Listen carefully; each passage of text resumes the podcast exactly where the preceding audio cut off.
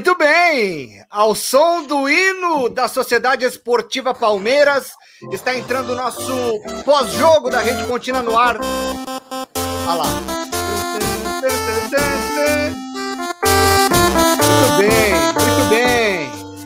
Hino do Palmeiras para comemorarmos juntos o quarto título do Verdão na Copa do Brasil, título indiscutível. Acho que o Grêmio só, nesses 180 minutos, só deu combate nos primeiros minutos do jogo hoje. Jogo absolutamente sob controle do Palmeiras, campeão merecido da Copa do Brasil 2020/2021. E o nosso time está aqui para a gente falar bastante sobre essa conquista palmeirense. Eu considero esta a maior temporada da história do Palmeiras. A gente vai por isso em discussão. Vamos dar notas para os principais jogadores do Palmeiras e do Grêmio também, para falar do rival do Palmeiras nessa decisão. E o que vem pela frente, onde esse Palmeiras pode chegar, vai ser o tema principal, o foco dessa nossa live pós-jogo para comemorarmos juntos o título do Verdão. Vou começar com Vinícius Alexis, ele comentou a partida é, na nossa jornada esportiva, tá ali com uma camisa do Palmeiras de fundo, na cadeira, ilustrando o um bonito cenário do nosso estúdio. Vinícius Alexis, boa noite. O que não foi dito desse título do Palmeiras ainda, Vinícius? Tudo bem, Vini? Boa noite, Vitor Rodrigues. Boa noite ao Carlos Borges, ao Felipe Altarucci, para todo mundo que nos acompanha aqui nesse pós-jogo do, do título do Palmeiras. Só vou justificar, a camisa é G por isso eu não estou vestindo ela, assim. O Nina testemunha ah, é? que eu até pensei em tentar vestir. Mas aí não tinha a menor possibilidade de caber uma camisa G em mim. Então ela está aqui, ilustrando a cadeira aqui ao meu lado. O que não foi dito é difícil de dizer, porque assim, o, o jogo foi justamente aquilo que a gente imaginava, um, um jogo com um Palmeiras dominando as ações, um Grêmio um pouco criativo, mas me chama muita atenção os meninos fazendo os gols do título, né? O Wesley abrindo o placar, Gabriel Menino fechando a conta. E eu não consigo não deixar de falar da escolha do Renato pelo Paulo Vitor, assim. A gente falou que ia dar errado, deu errado no primeiro jogo, deu mais errado ainda no segundo jogo. O Grêmio não é que o Grêmio foi campeão, deixou de ser campeão por conta do Paulo Vitor, mas acho que diz muito sobre a temporada do Grêmio de 2020. E aí, para não falar que eu não falei 2021, para bater de frente com o Flamengo, que deve jogar melhor com o Rogério Ceni na próxima temporada. Para bater de frente com o Galo, que tem Hulk, que tem Zaratio, que tem Nacho Fernandes chegando e que promete ser um time muito forte, talvez o Palmeiras precise de mais diversidade ofensiva. Precisa ter mais maneiras de jogar. Mas é inquestionável que é uma temporada histórica, é uma temporada incrível. O Palmeiras jogou 79 jogos no ano. Jogou todos os jogos possíveis. E foi campeão três vezes. É muita coisa para esse Palmeiras. É muita coisa para esse Palmeiras e eu tenho a impressão que vem mais por aí, porque o que a gente viu hoje e, é marcante, é tocante ver o Gabriel Menino e o Wesley fazendo gols, demonstrando que o Palmeiras mudou seu modo de agir, parou de investir em grandes é, contratações, começou a dar valor para sua base, fazendo contratações pontuais, como é o caso do Breno Lopes, o herói da Libertadores, que não era nenhuma estrela, estava jogando pelo Juventude na Série B, e o Palmeiras, numa mudança de filosofia, consegue os frutos rapidamente, já conseguindo dois títulos em sequência com a Libertadores e com a Copa do Brasil. Os rapazes aqui de baixo, vou dar boa noite, começando para este que está aqui, ó, embaixo de mim. Tudo bem, Felipe Altarujo? Boa noite para você e a sua análise dessa conquista do Palmeiras nessa noite. Felipe, boa noite. Boa noite, Vitor. Todo mundo acompanha a contínua aí. Hoje a gente também é ao vivo no Twitter, além dos tradicionais Facebook e do YouTube, a gente é ao vivo também no Twitter, né, estreando mais um canal da, da contínua de, de transmissões ao vivo. É, o título do Palmeiras coroa essa temporada, né, na, na transmissão, é, o Alexis e o Nino trouxeram a informação, né, desde 93 o Palmeiras conquistava três títulos na mesma temporada, e, e é importante para dar confiança, mas também vou muito na linha do que o Alex falou agora, precisa de reforçar pontualmente alguma, algumas, algumas partes do elenco, especialmente o ataque, para você ter mais possibilidades de jogo no ataque, você conseguir, por exemplo, mudar a maneira de atacar. O Palmeiras sofre contra determinados tipos de defesa, né? E hoje só o Luiz Adriano é, é a grande referência tática do time ali na frente, a referência de gols também. Então acho que ter essas, essas oportunidades, essas é, possibilidades diferentes de você criar novas oportunidades, jogar de maneiras diferentes, é muito importante. É, tem, tem, o William, que foi decisivo de novo, né? Ele entra, dá assistência para o gol do Gabriel Menino, mas realmente, de fato, não é um centroavante. É, não é à toa que o Palmeiras admite que está interessado no, no Borré, do River Plate. É um dos alvos da diretoria do Palmeiras para essa temporada que se inicia, cujo Palmeiras já jogou na quarta-feira. Mas é isso. Vocês, vocês sabem como foi o ano passado e como está sendo esse ano atropelamento para o Palmeiras, um jogo atrás do outro, e hoje consagrado campeão da Copa do Brasil pela quarta vez na história. Carlos Borges com a gente também, fechando o nosso time dessa, desta live pós-jogo. Carlos Borges, boa noite. Título mais do que merecido do Palmeiras, não é não, Carlos? Boa noite, Vitor, Vinícius, Felipe, aos nossos, a, a, nossa audiência. É merecidíssimo, né? O Palmeiras foi o, foi o time mais regular e que me, melhor soube jogar a Copa do Brasil. Tem gente que questiona a, a, dificuldade que os adversários que o Palmeiras enfrentou durante a competição, mas o Palmeiras não tem culpa disso. O Palmeiras fez o trabalho dele. Até então, o, o, o Inter foi eliminado pelo América, o Santos foi eliminado pelo Ceará, e eram times que poderiam ter enfrentado o Palmeiras. Mas o Palmeiras não tem nada a ver com isso. O Palmeiras fez o que tinha que fazer. E sobre o que você falou, Vitor, é, se essa é o começo de uma hegemonia, eu acho que o, a maneira que o time joga hoje, não. O time precisa apresentar uma estratégia ofensiva melhor e até defensiva. Às vezes eu sinto que o Palmeiras tem uns apagões. O, hoje, no começo do jogo, o Grêmio, dos primeiros 15, 20 minutos, chegou a assustar. E o PP quase abriu o placar logo de cara. A gente também pode falar do jogo contra o River. Bom, mas o, o, o trabalho do Abel foi feito o que dava para fazer. Ele chegou no meio da temporada, é, num, numa situação mundial extremamente complicada, não só para os clubes de futebol, mas para todos os seres humanos. Então ele arrumou a casa. Ele fez o necessário. Acho que o objetivo dele, quando ele chegou, não era nem ser campeão da maneira que foi, né? Era mais para ter acertado e ter criado uma identidade. Como ele venceu, a, a criação da identidade passa agora para essa temporada. Tem umas coisas que precisa melhorar. Contratações pontuais, não precisa ser aquela gastança louca que o Palmeiras fazia é, desde a chegada da, da Crefise até com Alexandre Matos. Mantém esse trabalho, contratações pontuais, investir na base, que aí sim tem é, motivos e, e caminhos para as coisas darem, continuando darem certo. E, e, é impressionante, é fazer uma confissão aqui. Quem me conhece sabe que eu não sou palmeirense, eu sou corintiano. E quem, e quem assiste os jogos do Corinthians vê que o Corinthians está tentando colocar meninos da base. O Wagner Mancini tem insistido no Varanda, hoje jogou o Anthony. E é impressionante como os, os meninos que o Corinthians lança, parece que eles não estão adaptados. Eles entram e não sabem o que estão fazendo em campo. O goleiro, até o goleiro, coitado, Matheus Donelli, que, enfim, tá numa, entrou numa furada aí. É, você vê que é um goleiro que ele, ele tá, se, tá se situando os jogadores do Palmeiras da base que entram, parece que eles já eles estão com aquela camisa já há um tempo. É impressionante como a adaptação é bem feita. Eu, eu, hoje, hoje o Palmeiras não teve como titulares Danilo, Patrick de Paula e o Gabriel Menino. São três jogadores que eu considero de alto nível, que tem tudo para ser grandes jogadores de seleção brasileira. E jogam com a naturalidade de quem veste a camisa do Palmeiras há anos. Tamanha a, é isso, a, a tranquilidade que eles jogam quando estão com a bola no pé. E eu não sei de quem que é mérito, se é uma equipe de transição, se é o departamento de futebol profissional, que ao subi-los conseguem fazer os meninos terem a tranquilidade necessária, porque eu, eu acho muito diferente a forma como os outros times revelam jogadores e como o Palmeiras revela. A assertividade dessas promessas do Palmeiras é um negócio impressionante. De novo, não teve Gabriel Veron. O Gabriel Veron hoje, puxa, seria titular em quase todos os times do futebol brasileiro? Não sei, a gente pode colocar isso em discussão. Mas me, me, me espanta essa facilidade da adaptação dos meninos que sobem. O goleiro, o Vinícius Silvestre, é o terceiro goleiro do Palmeiras. Ele jogou dois jogos no ano e foi bem. Contra o Atlético Mineiro, contra o Coritiba ele jogou e deu conta. Contra o Corinthians ele jogou também, né? É, Mas então, ele tem 25 ter... anos, né? Já é mais velho, exatamente. Mas é, na teoria, na hierarquia, ele tá atrás do Jailson. É o terceiro goleiro e joga. E eu também vejo mais naturalidade. Me fala aí, Vini, desses meninos da base do Palmeiras, quem mais te impressiona? Você acha que todos têm condição ainda de seleção brasileira? Quem sabe por que não? Quero te ouvir, Vini. É, o, eu vou falar do que o que menos me impressiona é o Renan. Eu acho que todos eles são jogadores para serem titulares do Palmeiras em 2021. Gabriel Menino, Danilo, Patrick de Paula, o Wesley, o, o nosso queridíssimo o Gabriel Verão. Ah, o Lucas Esteves também não, porque eu acho o Vina muito mais, o Vinha é. muito mais jogador.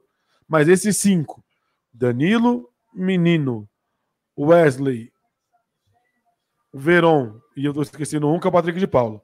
Eu vejo sim como, como jogadores com potencial para ser titulares do Palmeiras. O menino já é um jogador de seleção e é um caso muito curioso. Porque o menino não joga de lateral no Palmeiras, ele é convocado para ser titular no time do Tite. Inclusive, jogou de lateral na, na quarta-feira contra o Corinthians e não foi bem o Gabriel Menino. Mas o Palmeiras, para mim, tem uma vantagem para revelar jogador, e o Palmeiras parece ter entendido isso. O melhor momento para você revelar jogador é em time bom. Uhum. É com time bem treinado, é com jogadores de qualidade. A não ser que seja o Santos ou o Fluminense, que consegue subir meninos em times horrorosos. Mas essa é a exceção. É muito mais fácil você subir menino com time bom. Então o Palmeiras tem um time de qualidade, você tem bons jogadores. Hoje dos meninos, só o Wesley foi titular, inclusive, por N circunstâncias da vida, mas todos eles poderiam ter sido. E os meninos vão jogando, vão tendo oportunidade e naturalmente vão mostrando seu potencial. Tem uma frase que eu gosto muito que diz que o individual aparece quando o coletivo vai bem. Então, num time bem treinado coletivamente, os meninos têm mais oportunidade de mostrar do que são capazes e têm mostrado. Veron e Wesley, para mim, são jogadores para ser titulares do Palmeiras hoje.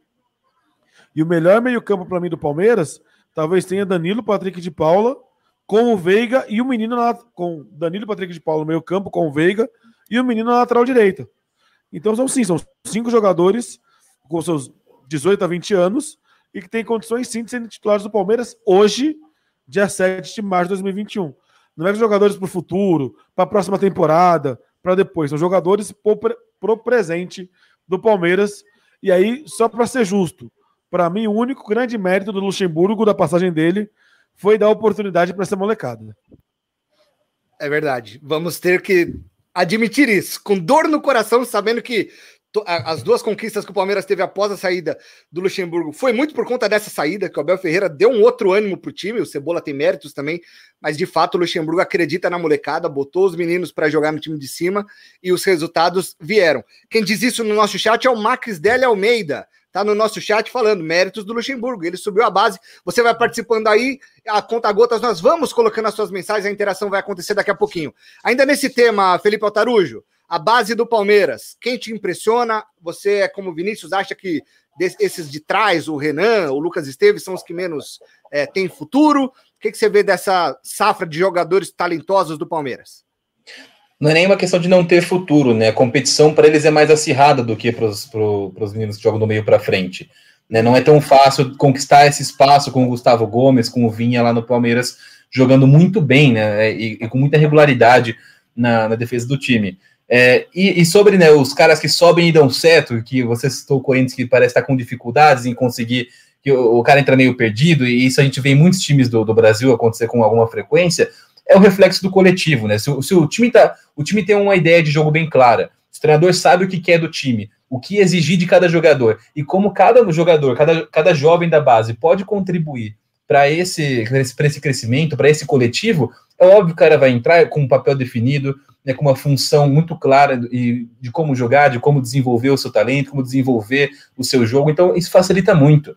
Né? Todo o contexto do Palmeiras hoje é, é muito positivo. Primeiro, a, além de um, um, ambiente de vitórias, que também dá um pouco mais de tranquilidade, né, ameniza um pouco a cobrança em determinados sentidos. Né? Óbvio que sempre a cobrança para continuar ganhando, mas é, é mais fácil subir um menino nessas condições do que com um time em crise, precisando né, é, lutar contra o rebaixamento ou, precisando provar alguma coisa para alguém.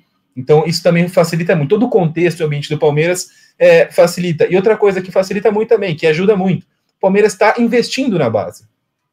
O Palmeiras investe né, nos últimos anos já em, em, nessa, nessa captação e formação de jovens jogadores. E, e os frutos são colhidos agora. Então, é um investimento que começou uns 5, 6 anos atrás. A base do Palmeiras, em relação aos rivais daqui de São Paulo, Santos, São Paulo e Corinthians, sempre foi um, sempre esteve um pouco atrás. Né? É, a gente via, via poucos jogadores do Palmeiras, até porque é, não tinha esse contexto favorável no clube que a gente mencionou agora, para os jogadores jovens se desenvolverem. Até, até apareceu algumas promessas uma vez ou outra, mas era um time que vivia em muita pressão por resultado, por títulos que não tinha, é, não, não conquistava né, nessa época, e as coisas mudaram. Passou a olhar para a base com um pouco mais de carinho, investir, ter um treinador no time principal que também tem muito definida a sua ideia, o que ele quer do time do Palmeiras, e fica muito mais fácil você olhar para a base, que já está sendo cuidada com carinho, e pensar aqueles que podem contribuir de verdade no time principal. É um trabalho muito bem feito, primeiro de manutenção e gestão da base, e depois de transição profissional. Muito bem. O Palmeiras tem um mérito que não é todo time que tem, que além de revelar jogadores para o time de cima, consegue conquistar os títulos da base. As competições sub-23, sub-20, que o Palmeiras participa, ele sempre está ali nas cabeças. Sempre consegue beliscar um título aqui, um título outro a colar. O Santos revela muito, mas não consegue ganhar muitos títulos. O Corinthians consegue títulos, mas não revela tanto assim. Enfim, o Palmeiras está conseguindo essa sinergia entre títulos e revelar bons talentos. Quer arredondar, Carlos Borges, para a gente ter, é, mudar de assunto? Esses meninos, essa base palmeirense, quem te impressiona, quem te enche os olhos? O que mais me impressiona é o Patrick de Paula. Acho o Gabriel, o menino, também sensacional, mas o Patrick de Paula é um volante moderno. E quando ele subiu no, na temporada passada, né, 2020, é, ele parecia um veterano em campo. Tanto que ele até colocou grandes nomes do Palmeiras na reserva, como na temporada passada, quem era para ser o titular na função do Patrick era o Ramires. O Ramires depois foi dispensado pelo Palmeiras durante a temporada, mas assim, a bola que eu acho que o Patrick de Paula joga é absurda. E, e só para concluir, é, o sucesso dos meninos do Palmeiras também se dá pela mudança de gestão da diretoria com a, com a, chegada de 2020, o Palmeiras fez um planejamento de mudar a cara, trazer uma identidade, como a identidade da academia lá dos anos 70. Ainda, né, pela pelo estilo de jogo tá muito distante, porque a academia jogava um futebol muito mais ofensivo, chuva de gols, tinha um Divino, né? É, o Divino foi um cara totalmente diferenciado, mas o Palmeiras ainda hoje, né, comparando as medidas proporções, tem material humano para jogar bonito e está acontecendo essa transição. Hoje o time joga de forma mais objetiva, mas com redução de gastos, é, não fazer contratações para enfraquecer rivais, que era uma gestão do Alexandre Matos, que muitas vezes o Palmeiras contratava um jogador que não sabia quem era, mas ah não, tá negociando com um rival, vamos atravessar. Casos do Rafael Veiga, do Eric, aquele que está agora no Japão, e diversos jogadores. Bom, é, enfim, acho que a base do Palmeiras está muito bem. É um trabalho feito, né? Como o Felipe apontou, é investimento. E os jogadores eles sobem, eles sabem o que tem que fazer. É, o, por que o, a base do Corinthians não dá certo? A impressão que eu tenho, o Corinthians faz uma base visando a Copa São Paulo. Pronto. É. Conquistou a Copa São Paulo, tá ótimo. Tanto que o Corinthians tinha diversos jogadores brilhantes é, que tinham potenciais que não foram aproveitados. Só vou citar um exemplo: o Marquinhos. O Marquinhos não, nunca teve uma grande oportunidade no Corinthians, hoje é um dos maiores zagueiros do mundo. Mas isso também vai um reflexo da gestão do clube. E o Marquinhos, para quem não se lembra, 2011, o Tite era técnico do Corinthians e sobe o Marquinhos para jogar de volante, que o considerava pequeno, baixo para jogar de zagueiro e depois virou um dos grandes zagueiros. Hoje é zagueiro da seleção brasileira com o próprio Tite, mas na época o Tite admitia que, é, na verdade, não admitia, mas considerava que o Marquinhos era um zagueiro muito baixo. Falamos desses, desses jovens talentos, uma, uma grande safra de jogadores novos do Palmeiras, mas também é inegável que os experientes fazem a diferença. E aqui eu listo três, eu quero ouvir cada um de vocês dizendo quem tem mais importância nesse Palmeiras campeão da Copa do Brasil. O goleiro Everton, para mim, indiscutível, o melhor goleiro brasileiro no mundo, melhor que Alisson, que Ederson, enfim, para mim é o melhor goleiro do Brasil jogando bola. Gustavo Gomes, para mim, o melhor zagueiro do futebol brasileiro. E o Rafael Veiga, que para mim foi o melhor jogador do Palmeiras na temporada. Quero ouvir de você, Vinícius Alexis, esses três, esses três experientes, digamos assim. Quem te impressiona, Vini? O Veiga não é tão experiente assim, né? Mas o, o Everton é rodar, é o porque... goleiro da América do Sul. Isso é um ponto importante. O, o Gustavo Gomes, para mim, também é o melhor zagueiro da América do Sul. Mas acho que pensando principalmente em Copa do Brasil, o Veiga foi muito decisivo. Ofensivamente, criando oportunidades, fazendo gols. Né? Então, pensando na Copa do Brasil, principalmente, eu votaria no Veiga. Mas acho que olhando para a temporada como um todo, o Everton e o Gustavo Gomes foram gigantes, cada um à sua maneira. Vai lembrar, se não fosse o Everton, o Palmeiras não chegava nem na final da Libertadores teria perdido demais o River Plate no jogo do Allianz Parque, assim. É, ele fez defesas inacreditáveis, 11 contra 11, 11 contra 10. É, então, o Everton e o Gustavo Gomes, os grandes destaques da temporada, e o Veiga, o maior destaque da Copa do Brasil. A gente já vai interagir, o pessoal tá aqui no chat, eu tô lendo as mensagens, daqui a pouco a gente vai falar com vocês. Ô Felipe, e aí? Desses experientes do Palmeiras, o Everton, Gustavo Gomes, Rafael Veiga, fale um pouquinho deles para nós. É, se você levar em consideração a campanha na Copa do Brasil, né, ela foi mais curta em relação às outras competições que o Palmeiras disputou. E nesses quatro confrontos, nesses oito jogos que o Palmeiras fez, o Rafael Veiga, sem dúvida, foi muito decisivo né, nas partidas. É, contra o Ceará, ele faz um gol no jogo de ida, no 3 a 0 no, no Allianz Parque. Depois ele faz os dois gols também em Fortaleza. né, um cara que também participou muito desses jogos com, contra o América, com assistência, com, com, contra o Grêmio. Então, é, é para mim, é, levando em consideração Copa do Brasil, realmente o, o, Veiga é o principal. Mas se você for analisar realmente qualidade técnica, ele está abaixo, né, para mim, de, de Everton e de Gustavo Gomes, que são os dois melhores da posição no futebol sul-americano hoje. Né. Então é, a gente é, tem, o Palmeiras tem no, no, seu elenco um goleiro e um zagueiro que, se for montar a seleção da América, eles estão lá. Né, seleção do futebol, jogando no, no futebol sul-americano, claro, né, sem desconsiderar o sul-americano que joga no futebol europeu. Então, é, né, acho que se você levar em consideração Copa do Brasil, o Veiga foi o grande nome desses daí. E para você, Carlos Borges, é o Everton, Gustavo Gomes, Rafael Veiga. Fala desse trio palmeirense aí. Copa do Brasil, eu acho que o Veiga foi o cara do Palmeiras. Ele, ele foi o, o, o, grande maestro da equipe, tanto que ele foi, foi, o autor da assistência do gol do Gustavo Gomes, que eu acho que Isso. também foi muito mais importante que o Everton na Copa do Brasil. Assim, se a gente pegar um todo, a temporada do Everton foi muito boa, mas se a gente falar do elenco inteiro, eu acho que o Gustavo Gomes ainda se destaca muito mais. Porque o Gustavo Gomes é aquele zagueiro, é aquele craque silencioso. Ele não, não, não cria polêmica, ele é um zagueiro que joga limpo, é, é um zagueiro que se, dá o máximo dentro de campo, tem muita categoria. E o, o Everton tem a sorte de ter o Gustavo Gomes na zaga. Porque eu acho que o, se o Gustavo Gomes não jogasse na defesa do Palmeiras, a defesa do Palmeiras seria muito mais azada. É Mas a minha é ordem na Copa do Brasil seria Rafael Veiga, Gomes e o Everton. Muito bem. Tanto é que a Copa do Brasil fez a votação do craque, o, o, Bola de Ouro, e o Rafael Veiga ganhou. Foi eleito o melhor jogador da competição. O Rafael Veiga, o Everton foi o Luva de Ouro. É, o Renan Berbel, meu amigo, tá aqui no WhatsApp falando. Fala do Felipe Melo. Felipe Melo jogou muito, decisivo, jogou com uma frieza impressionante. O Felipe Melo jogou tão bem assim? Foi mais discreto? O que vocês acharam do Felipe Melo individualmente? Fala, Vini. Só antes de falar do Felipe Melo, só um comentário rápido. O, o Veiga foi o melhor jogador do Palmeiras nos melhores jogos do Palmeiras na temporada. O Palmeiras pré-Covid, que jogava bem, passava muito pelo Rafael Veiga, e os melhores momentos do, do, do, Palmeiras na Copa do Brasil, os grandes jogos do Palmeiras no ano, passam pelo bom futebol do Rafael Veiga, que caiu muito de rendimento pós-Covid. Isso, isso diz o quanto ele foi importante para a temporada. Sobre Felipe Melo, foi um jogo muito tranquilo para o meio campo do Palmeiras. O meio campo do Grêmio foi completamente inoperante hoje o gol do, do Wesley deixa isso muito claro. O Tassiano não consegue fazer a falta, o Michael não consegue marcar. Então, marcar esse meio-campo do Grêmio não foi uma tarefa muito difícil. O que me chama a atenção no Felipe Melo é a mudança do comportamento.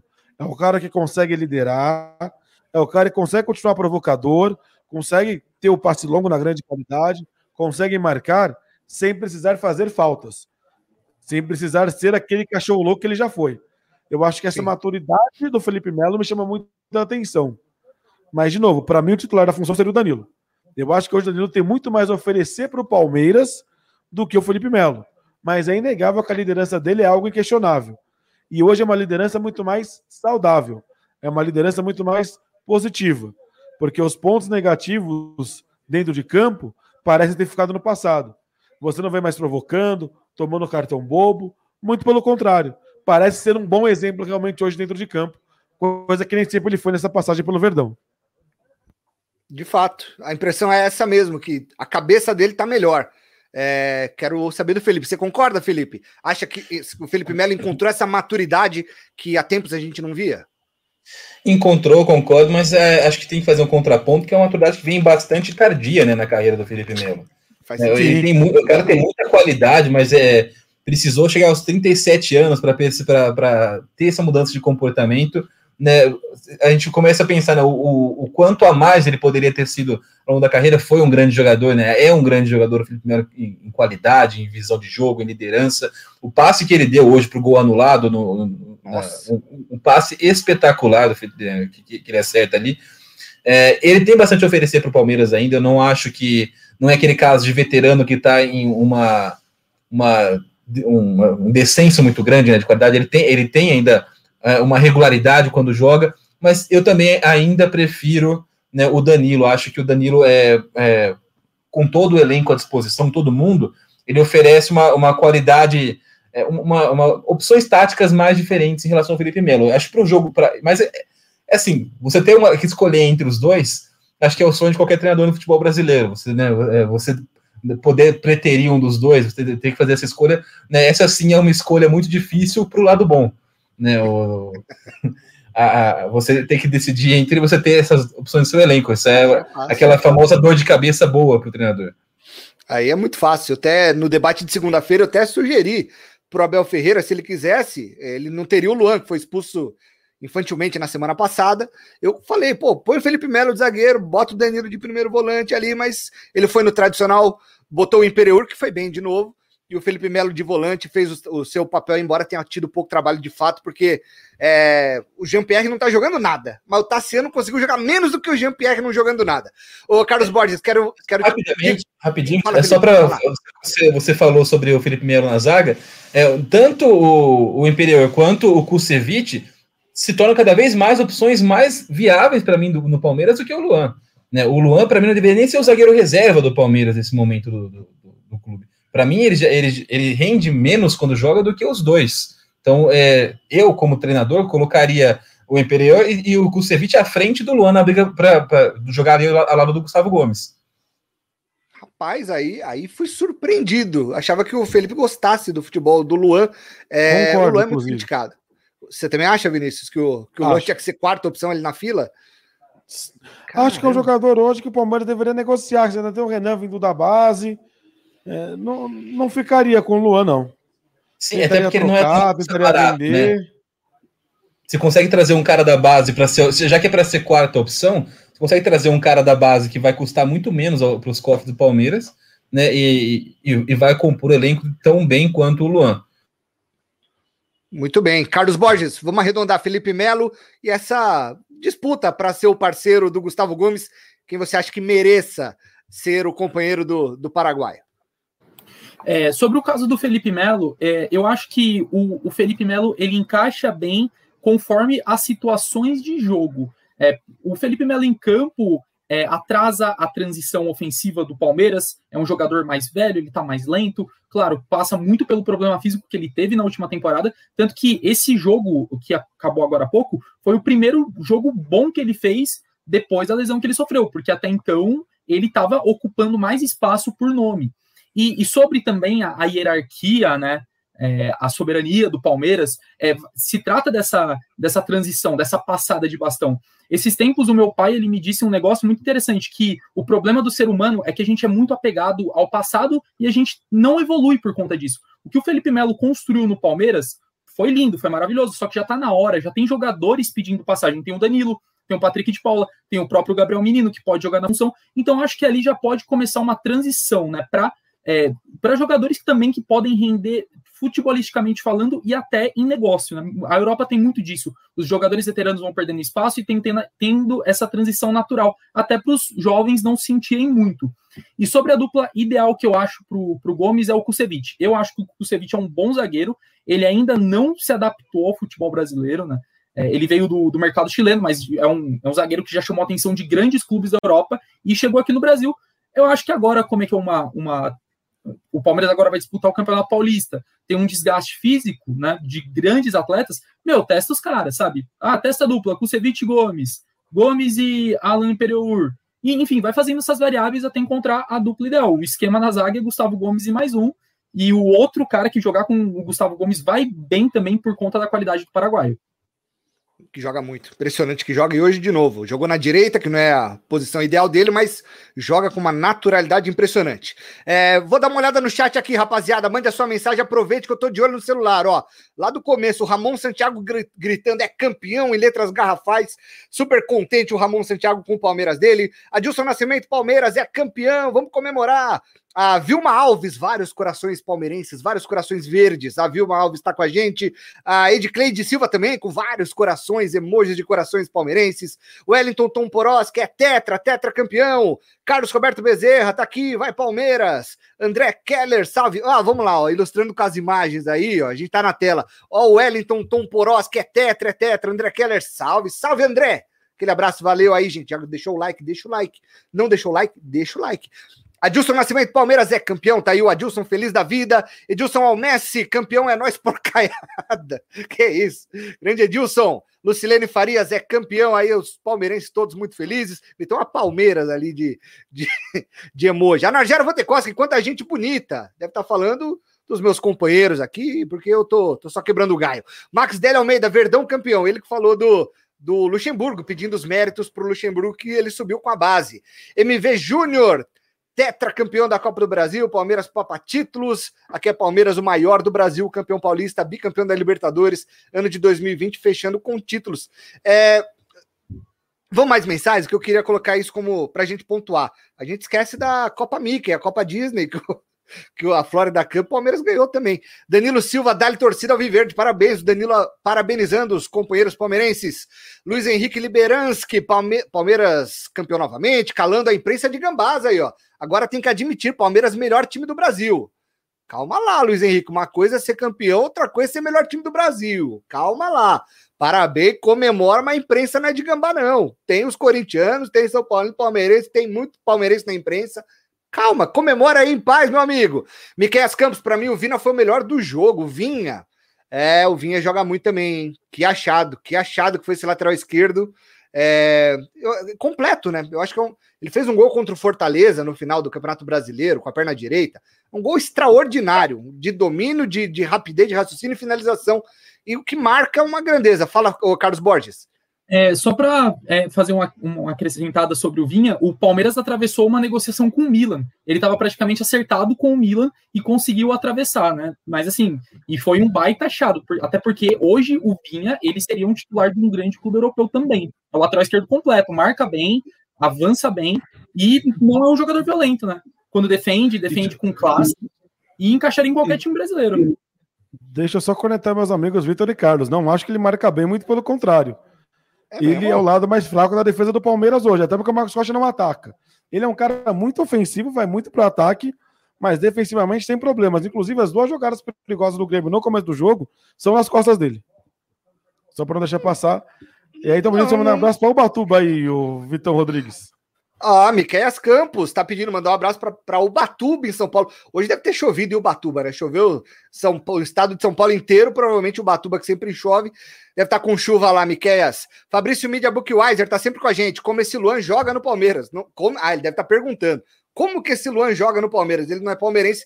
É uma boa pergunta. É, ele veio do Vasco direto pro Palmeiras? Como foi a, a chegada dele? Foi, né? Foi. Ele veio ele já... após o, o título olímpico. Ele era titular daquela seleção. Ele fazia dupla com o Rodrigo Caio. Ele tá desde então 2016. o Palmeiras gastou dinheiro. É... Foi uma nota. E realmente mais... até agora não engrenou, né?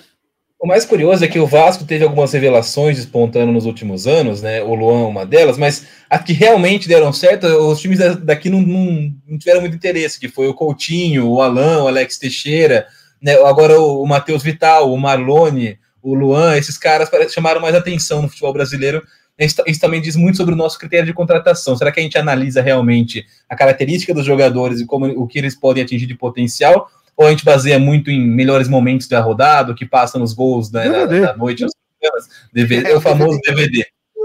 E o Coutinho tem uma questão, né? O Coutinho demorou para explodir na Europa porque ele finalizava muito mal, né? Ele só foi explodir de verdade no Liverpool, né? Ele passou pela Inter de Milão, passou pelo Espanhol, aí ele vai parar com o Klopp lá no Liverpool e aí ele explode mesmo, né? É Justamente com a finalização como forte, né, o chute dele de fora da área era é, certeiro na Premier League, desde, desde o Brandon Rodgers também com, com, com, com o Klopp. Verdade, joga muito. O, eu queria voltar naquela mensagem que o Luiz Henrique Liberanski mandou, dizendo que agora a gente tem que admitir que o Palmeiras é o melhor time do Brasil. E, e com essa opinião, eu pergunto a vocês: é mesmo? Vocês acham que o Palmeiras, na sua melhor forma, é melhor do que o Flamengo na sua melhor forma, o, o campeão brasileiro, em relação ao campeão da Copa do Brasil? Flamengo e Palmeiras, Vini, quem é o melhor para você? O elenco do Flamengo é melhor, isso para mim é indiscutível. Não, não dá para discutir um elenco que tem Everton Ribeiro, que tem Arrascaeta, que tem Gerson, que tem Pedro, que tem Gabigol e que tem Bruno Henrique. Eu acho que isso para mim é um ponto muito claro. A questão tá. é foi uma temporada típica em que ninguém encantou. O Flamengo, campeão brasileiro, não encanta. O Palmeiras, campeão da Libertadores da Copa do Brasil, não encanta. O Palmeiras do Campeonato Paulista não ganhou do Corinthians. Que, que foi um time horroroso o ano todo. Era um time horroroso com o Thiago Nunes e terminou um time horroroso com o Wagner Mancini. Então, assim, o futebol esse ano, por conta da pandemia, por conta da correria, a gente entende não ter sido um futebol maravilhoso. Mas para mim a questão é: 2021 começa com o Flamengo tendo o melhor elenco do Brasil, com o Galo continuando gastando dinheiro e agora me parece contratando jogadores capazes de resolver jogos, coisa que ele não tinha em 2020, e o Palmeiras tendo uma lacuna para resolver, que ainda não resolveu até hoje. Quem vai ser o cara do Palmeiras dos jogos grandes, como era do Dudu? Pro nível do futebol brasileiro jogar em 2020, o Dudu não fez falta. Mas será que ter um jogador decisivo não pode ser a chave para o Palmeiras no ano de 2021, em que Flamengo e Galo devem jogar melhor? E aí o Palmeiras também precisará jogar melhor? Eu acho que o Borré talvez seja esse jogador. Se realmente vier um jogador caro, eu sei. Tem a comparação com o Borja, eu sei. Mas acho que é um jogador que pode trazer algo que o Palmeiras hoje não tem. Mesmo sendo um cara que eu comparo muito com o Gabigol que finaliza bem, mas perde muitas oportunidades. Mas eu acho que o Palmeiras não pode sentar na arrogância de achar que tem o melhor time, o melhor elenco do Brasil. Primeiro, porque não tem o melhor elenco. Segundo, porque não dá nem para dizer que não jogou o melhor futebol, mas não dá para dizer que jogou o melhor futebol do campeonato da temporada 2020 no Brasil. Vou dizer, o melhor futebol da América do Sul ainda é do River Plate que o Palmeiras eliminou na semifinal. E a gente viu muito isso no Allianz Parque. É, a gente não pode esquecer isso de vista. Resultado é uma coisa, tem que se comemorar. Agora, olhando para o futuro, a coisa vai melhorar no Palmeiras e eu espero que em 2021 o Abel consiga trazer mais repertório ofensivo para esse Palmeiras, que já é um time muito bom e que pode se tornar assim um time extraordinário. Felipe Altarujo, quero te ouvir também. Flamengo ou Palmeiras, quem é o melhor time do Brasil, Felipe? Olha, é, é, acho que é uma pergunta que ela tem tem, diferentes perspectivas, né? Acho que você, em relação a, elenco, a, a opções de, de, qualidade individual, o Flamengo, para mim, tem hoje o, um elenco melhor, né? O, o, o, que o Vini falou, os caras têm, né? Todas as posições deles são fortíssimas, né? No, no elenco do Flamengo. Então, os caras têm é, uma zaga boa é, quando tá todo mundo disponível. Os caras têm o Isla, os caras têm o Felipe Luiz, eles têm o Gerson, que joga muito, o Arrascaeta. Então, o time todo do Flamengo é um time de jogadores acima da média. Mas o Palmeiras é um time com muito potencial, e não só potencial é, que eu falo de jovens jogadores, mas o potencial de se desenvolver muito com Abel Ferreira. Então, talvez em relação a, medir, tipo, análise pura e simples de elenco, o Flamengo seja superior. Mas eu acho que o, o, o Palmeiras está num caminho é, mais correto né, de, de, de, encontrar o estilo de jogo do que o, do que o Flamengo. Então, é, e, e, assim, se, se, o Flamengo é melhor ou se o Palmeiras é melhor, é uma diferença bem pequena para mim, porque é, é, bastante equilibrado. E também colocaria nesse top, o, assim como o, o, Alexis colocou, o Atlético Mineiro. Só que o Atlético ele tem uma, uma desvantagem em relação aos dois. Ele vai começar um trabalho agora com o Cuca, né, sem pré-temporada, sem nada, e é um estilo de jogo totalmente diferente do que vinha fazendo até agora. O Cuca pós-São Paulo e no Santos, deu certo. Com, com um elenco limitado, com, com limitações, mas tem que ver que essa transição de, de ideia de jogo também, né, você meio que joga fora o que estava sendo construído e recomeça, o que nunca é positivo. Né? Por mais que o São Paulo possa ter saído com um ar de frustração do Atlético Mineiro, há coisa para se aproveitar ali. Quando você opta por essa, essa mudança radical de estilo de jogo, você meio que joga tudo aquilo fora e vai começar de novo. Então pode ser que dê certo, mas é arriscado mesmo com bons jogadores, que é o que o Galo está montando. E sobre a liderança, a referência, eu acho que o Luiz Adriano pode ser esse jogador no Palmeiras. Eu acho um cara bastante diferenciado em relação ao nível do futebol brasileiro. Ele pode ser é, o cara que vai decidir os jogos, né, pra, mas para isso tem que ter um time com é, uma proposta ofensiva um pouco mais afinada, um pouco mais, é, mais arredondada. Mas óbvio que também, se chegar o Borré, é mais um ótimo reforço do Palmeiras e também é um cara para desequilibrar mais o ataque tem a sensação que o Luiz Adriano está sentindo. Claro, a temporada foi desgastantíssima, nossa, não tenho o que falar. Mas tenho a impressão que fisicamente, mesmo nos bons momentos, o jogo contra o River, lá da Argentina, que o Palmeiras deu um baile, deu um baile não, né? Sofreu, mas meteu 3 a 0 é, Ele faz um gol espetacular, arrancando do meio campo, ganhando do. Acho que não lembro se foi do Montiel, acho que não. É, enfim, ele ganha uma bola no meio campo, com o corpo, gira, arranca, faz o gol. Ali ele estava no auge físico. Depois dali, o, os jogos da Libertadores, a, a final contra o Santos, ele não foi bem. É, mesmo no brasileiro, os jogos que ele jogou, é, ele fez alguns gols, mas eu não lembro dele ser decisivo. No 4 a 0 contra o Corinthians, ele não foi decisivo. É, não sei, eu tenho a impressão que o auge físico do Luiz Adriano já foi. Que... Eu, também coincide um pouco, Vitor, com a queda de rendimento ofensivo do Palmeiras, né? Então não dá para. Pelo posicionamento e pelo, pelo, pela, pela função do Luiz Adriano no time, ele precisa ter um time mais ativo é, ofensivamente, que consiga propor o jogo melhor. Né? E o último jogo que o Palmeiras realmente fez isso é, foi esse contra o River Plate, depois aquele clássico contra, contra o Corinthians, que ele tá, acho que foi o último que ele fez gol, não foi? Foi. O, foi. Então, é, foram os dois últimos jogos, grandes jogos ofensivos do Palmeiras. Né? Então, acho que o, e, o foco, acho que, por ser começo de trabalho do Abel Ferreira, é, é, são etapas para você construir. Se ele conseguir arredondar o ataque, o Luiz Adriano, para mim, é um cara que pode desequilibrar com certeza. Um time que consiga manter essa regularidade no, no desempenho ofensivo. Eu vou chamar o Carlos Borges, quero ouvir o Carlos Borges, mas o Vinícius vai completar aí. Fala, Vini. Eu só queria responder a pergunta do, do meu Kias Campos. O Flamengo ganhou quatro títulos esse ano: Recopa do, a Supercopa do Brasil, a Supercopa Sul-Americana, dois títulos que o Palmeiras vai jogar, inclusive, esse ano, um contra o Flamengo, outro contra a Defesa e Justiça. Ganhou Isso. o Campeonato Carioca, os três com Jesus, e ganhou agora o Campeonato Brasileiro com o Rogério Ceni. Então a gente esquece porque os títulos do Flamengo foram lá no começo do ano, mas são quatro títulos da temporada. E depois ele falou que ele também concorda com o River Plate, o melhor time da América do Sul acho que é, é, uma unanimidade, mas o futebol tem dessas, nem sempre o melhor time vence. Carlos Borges, Palmeiras e Flamengo, dá para definir quem é o melhor time? É, a gente vai ter um tiratema, dia 11 de abril, a CBF tá lá no site dela, a CBF marcou para 11 de abril a Supercopa do Brasil, campeão do Campeonato Brasileiro, Flamengo pegando campeão da Copa do Brasil, Palmeiras. A gente vai ter essa Supercopa para definir não se sabe ainda o estádio, é um campo neutro, normalmente, é um, invariavelmente é um campo neutro, e vai ser de novo nessa temporada. Eu só não sei é, onde seria esse jogo. Mas enfim, Carlos Borges, quero te ouvir. Palmeiras e Flamengo, quem é o melhor time do Brasil? Acho que o Flamengo tem jogadores melhores, né? Tem jogadores que decidem jogos, coisa que o Palmeiras não tem, mas o time do Palmeiras eu acho mais competitivo. A ideia de jogo do Palmeiras está muito bem alinhada.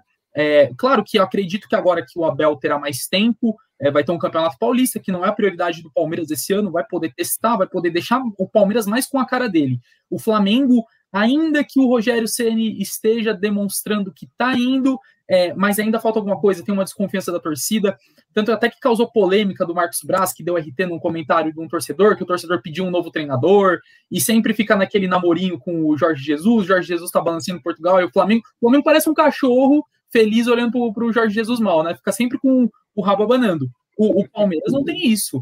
Acho que, meu, de 10 torcedores do Palmeiras, 11 vão falar: não, eu quero o Abel para a próxima temporada. O, o flamenguista já não tem tanta segurança no Sene. Mas é, por questão de, é, de qualidade de elenco, eu acho que hoje o Flamengo tem essa vantagem do Palmeiras, que o Palmeiras. Tem o Gabigol, tem o Pedro, o Everton Ribeiro, a Rascaeta, Bruno Henrique. Só falei cinco caras. Tem os caras lá atrás também que são muito bons de bola. Mas a, a diferença é pequena, é mais questão de qualidade de elenco do que ideia de jogo. Muito bem. Continue mandando a sua mensagem, fazendo os seus comentários, as suas perguntas para o nosso timaço 91. A gente vai fazer agora um conce... vamos conceituar os jogadores dessa final. A gente vai, como se nossos comentaristas fossem professores, eles vão dar notas para os alunos que estiveram em campo hoje no Allianz Parque. A gente vai definir aqui com os nossos três comentaristas dessa noite. A nota dos jogadores, eu começo com o time campeão, o time que venceu o jogo. Ô, Vinícius Alexis, qual foi a nota do Everton hoje? Seis, não participou do jogo, não foi bola no gol, não precisou fazer defesa. Em 30 minutos fez uma defesa no chute do Ferreirinha, já no 11 contra 10 do primeiro jogo. Então, nota 6, tranquilo. Não, não tem muito o que falar dele, não. Carlos Borges, nota do Everton. Ainda que ele não tenha sido muito exigido e como ele jogou no meu Botafogo Ribeirão Preto, eu vou dar um 7. Uma puxadinha de saco. Olha lá, olha só, puxando o saco. Do... É mesmo, nem sabia que tinha jogado lá. Passou pelo Bota. É, então, seis do Vinícius, sete do Carlos. E aí, Felipe, vamos arredondar o Everton, nota dele. Eu vou, vou no 6,5 para manter a aí, média, então. Então é isso aí. Fechamos nota 6,5 para o Everton, goleiro, campeão, luva de ouro. Lateral direito do Palmeiras, o Marcos Rocha. Tomou um cartão amarelo hoje. Como é que foi o Marcos Rocha, Vini? Excelente na marcação, que é do papel dele. Foi para ataque pouquíssimas vezes. E a gente vê o Palmeiras jogando assim regularmente. O menino na quarta-feira, jogou de lateral, também quase não atacou contra o Corinthians. Então é um time montado para jogar desse jeito. Fez muito bem a sua função, nota 7. Carlos Borges. 6,5. eu não sinto o Marcos Rocha muito seguro. É, ainda que ele esteja no Palmeiras há muito tempo, é, é, já, já foi campeão outras vezes, eu não sinto segurança nele. Acho que é mais uma, sabe, ele tá no lugar certo, na hora certa, tem os méritos dele, é claro, mas não acho que ele é todo esse jogador. Seis e meio ali, não comprometeu. Seis e meio. E aí, Felipe? Para o jogo de hoje, sete e meio. É, ele cumpriu muito bem o papel dele no, no Palmeiras. É bastante tímido. Acho que houve uma supervalorização né, no Marcos Rocha no Atlético Mineiro. Isso a, a, a, eleva a expectativa e, constantemente, e, consequentemente distorce um pouco a análise. Mas hoje, especificamente no jogo é, pouco exigido, quando exigido foi bem, cumpriu seu papel, 7,5. Então, acabou arredondando a nota 7 para o Marcos Rocha, lateral direito do Palmeiras hoje, na média, nota 7. Gustavo Gomes, Vini. 8. 8. Ganhou Carlos todas por cima e por baixo. E também Oito. hoje.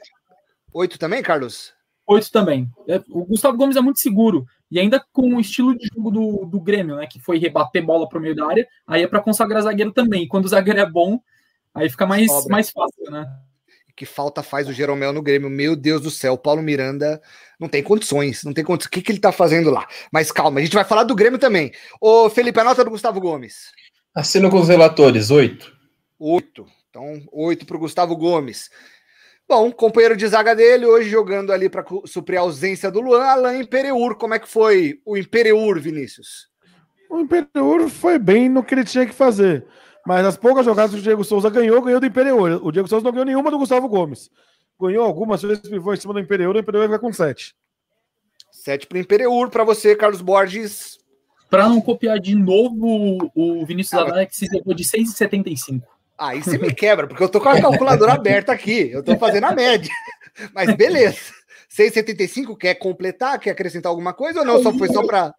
Não, eu acho que pode, pode ser um 7 também. É, eu acho que o cara que ah, jogar do lado do Gomes é, sente muito seguro. É, o Gomes é, é um zagueiro, é o melhor zagueiro do futebol brasileiro hoje. Ele tem qualidade, ele, ele defende bem, ele tem noção de jogo, é líder. Então, acho que qualquer cara que jogar do lado dele vai bem. Inclusive até o Luan, impressionante como que o Luan joga bem também do lado do Gustavo Gomes.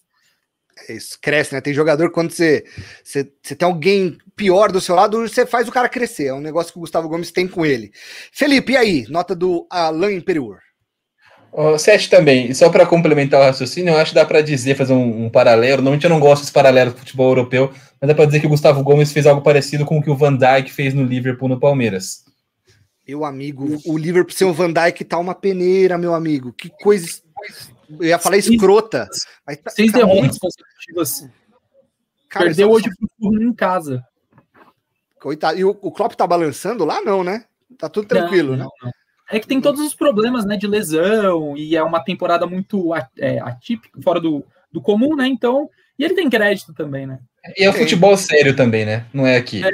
É, é. Aqui no Brasil ele já estava demitido. É verdade. Mas, mas o, é verdade. Galo tava torcendo muito para ele cair antes de acertar com o Cuca. O Galo ah, é? Tinha interesse? Muito cair. É o, o, Galo quer todo mundo porque o Galo não quer o Klopp. É verdade. Certeza que tava de olho ele torcendo com a, com a bandeirinha do Furran. E o Vinha? Plano A, Klopp, plano B, Cuca. que fase. Ô, Vinícius, o, o, Vinha foi bem hoje? Foi mais ou menos? Como é que foi o lateral que você já demonstrou que não gosta muito defendendo? Não, nota 7. Muito bom tá bom. atacou na boa, né? Tem, tem e, e, e, o time é pensado para ele atacar mais. Não comprometeu tanto na defesa, teve dois lances ali no começo do jogo nas costas dele. Depois a defesa do Palmeiras se acertou, ele acabou indo bem, nota 7 para o Matias Vinha. 7 para o Vinha, para você, Carlos Borges. 7,5. Vinha muito seguro, é, além do, do começo do jogo, né, que o Grêmio teve mais volume que o Palmeiras. Depois, a, tanto que o, o Grêmio, quando chegava junto com o Alisson ali, Aí depois o Guilherme Azevedo não conseguiu nada. Para mim, 7,5 no, no Vinha. Para você, Felipe? Seguindo o critério do Marcos Rocha, 7,5 também. Cumpriu o que tinha que fazer muito bem. 7,5 também para o Felipe Altarujo. Vamos ver se a calculadora ajuda aqui. 7,5, 7,5, 15. Mais 7, 22. Divide 22 por 3. Quanto é que a gente deu? 7.33333. 73333, é isso mesmo. Vinha com 7.333, aquela belíssima dízima periódica. Vamos para o meio campo. Nota do Felipe Melo, Vinícius Alexis. 9,8 já. Fala aí, Vini. Felipe, nota do Felipe Melo, 7,5. 7,5. Seco assim. Não vai justificar a tua, tua, tua nota. Tá bom. Não, acho que eu já falei do Felipe Melo um pouco antes, assim. Foi um jogo muito tranquilo para marcar o meio campo do Grêmio, não tinha muito o que fazer, o meio do Grêmio lento, preguiçoso. Foi um jogo muito tranquilo para ele. Tá bom. Carlos Borges, nota do Felipe Melo? Nota 7. É, a maneira que o Grêmio jogou também favoreceu muito o Felipe Melo, muito seguro, experiente, né? Então, não comprometeu também, fez o que precisava fazer, mas também não foi muito brilhante, mas foi bem. E Felipe? Eu vou de 8, porque não dá. Se a gente for medir a nota do Palmeiras pelo Grêmio, a gente vai dar nota abaixo para todo mundo, né, coitados? O Grêmio não ameaçou em nenhum momento, em nenhum setor do campo, Palmeiras. Então, é, 8 Felipe Melo, só pelo passe que ele, achou, que ele achou lá no gol é, foi anulado, porque foi um passe para mim espetacular. Espetacular. A visão dele periférica é espetacular mesmo. Então, 7, 7,5, 8, 7,5 para o Felipe Melo. Zé Rafael, Vini, hoje o, ele toma Zé... um cartão amarelo cedo, né? Mas de, depois Sim. ele se comporta bem. Como que foi o Zé hoje? Foi bem, finalizou algumas vezes, levou perigo. Nota 7 para ele. 7 para o Zé Rafael. Carlos Borges. 6,5. Não foi brilhante, mas também não, não comprometeu. 6,5 para o Carlos Borges. E para você, Felipe? 7 também. Então, 7 do Felipe Altarujo, mais o 6,5 do nosso amigo Carlos Borges, média do belo Zé Rafael, que, repito, o cartão amarelo cedo eu achei que fosse fazer ele perder um pouco de vigor. Não perdeu, não. 6,83 a nota do Zé Rafael na nossa média. Vamos lá, vamos. É, de... bom, depois o Zé Rafael saiu e entrou o Patrick de Paula. Tem nota o Patrick de Paula? Deixa quieto. Tem nota, entrou no fim do jogo. Estamos de acordo? Estamos no acordo? Sim. Sem nota para o Patrick de Paula. Beleza, seguindo o meio campo do Palmeiras. É... Rafael Veiga, para mim, o craque do jogo, o craque do campeonato. Nota dele, Vini. Nota dele? Oito. Foi muito bem, o seu contra-ataque do gol, criou algumas jogadas interessantes, nota 8, porque para mim não foi o melhor do jogo. Caramba, Mas foi muito bem. Você deu 8 pro Gomes, tá? Carlos Borges, nota do Rafael Veiga. É, 8,5. Eu acho que a arrancada que ele deu ali no, no, no, primeiro gol e o passe que ele deu pro Wesley também, é aquilo ali não é para qualquer jogador. Ele, ele se encontrou finalmente no Palmeiras e, e é fundamental nesse time. Então, 8,5. E para você, Felipe? 8,5 também. 8,5, então, para o Rafael Veiga, por enquanto, é o craque do jogo. É a maior nota 8, da nossa equipe. 8,333. Na dízima periódica também é o craque do jogo. Por enquanto, o Rafael Veiga. O Rafael Veiga saiu, entrou o Mike. Alguma nota para o Mike? Sem Algo nota. relevante? Sem nota o Mike, né? Então passamos pelo Mike.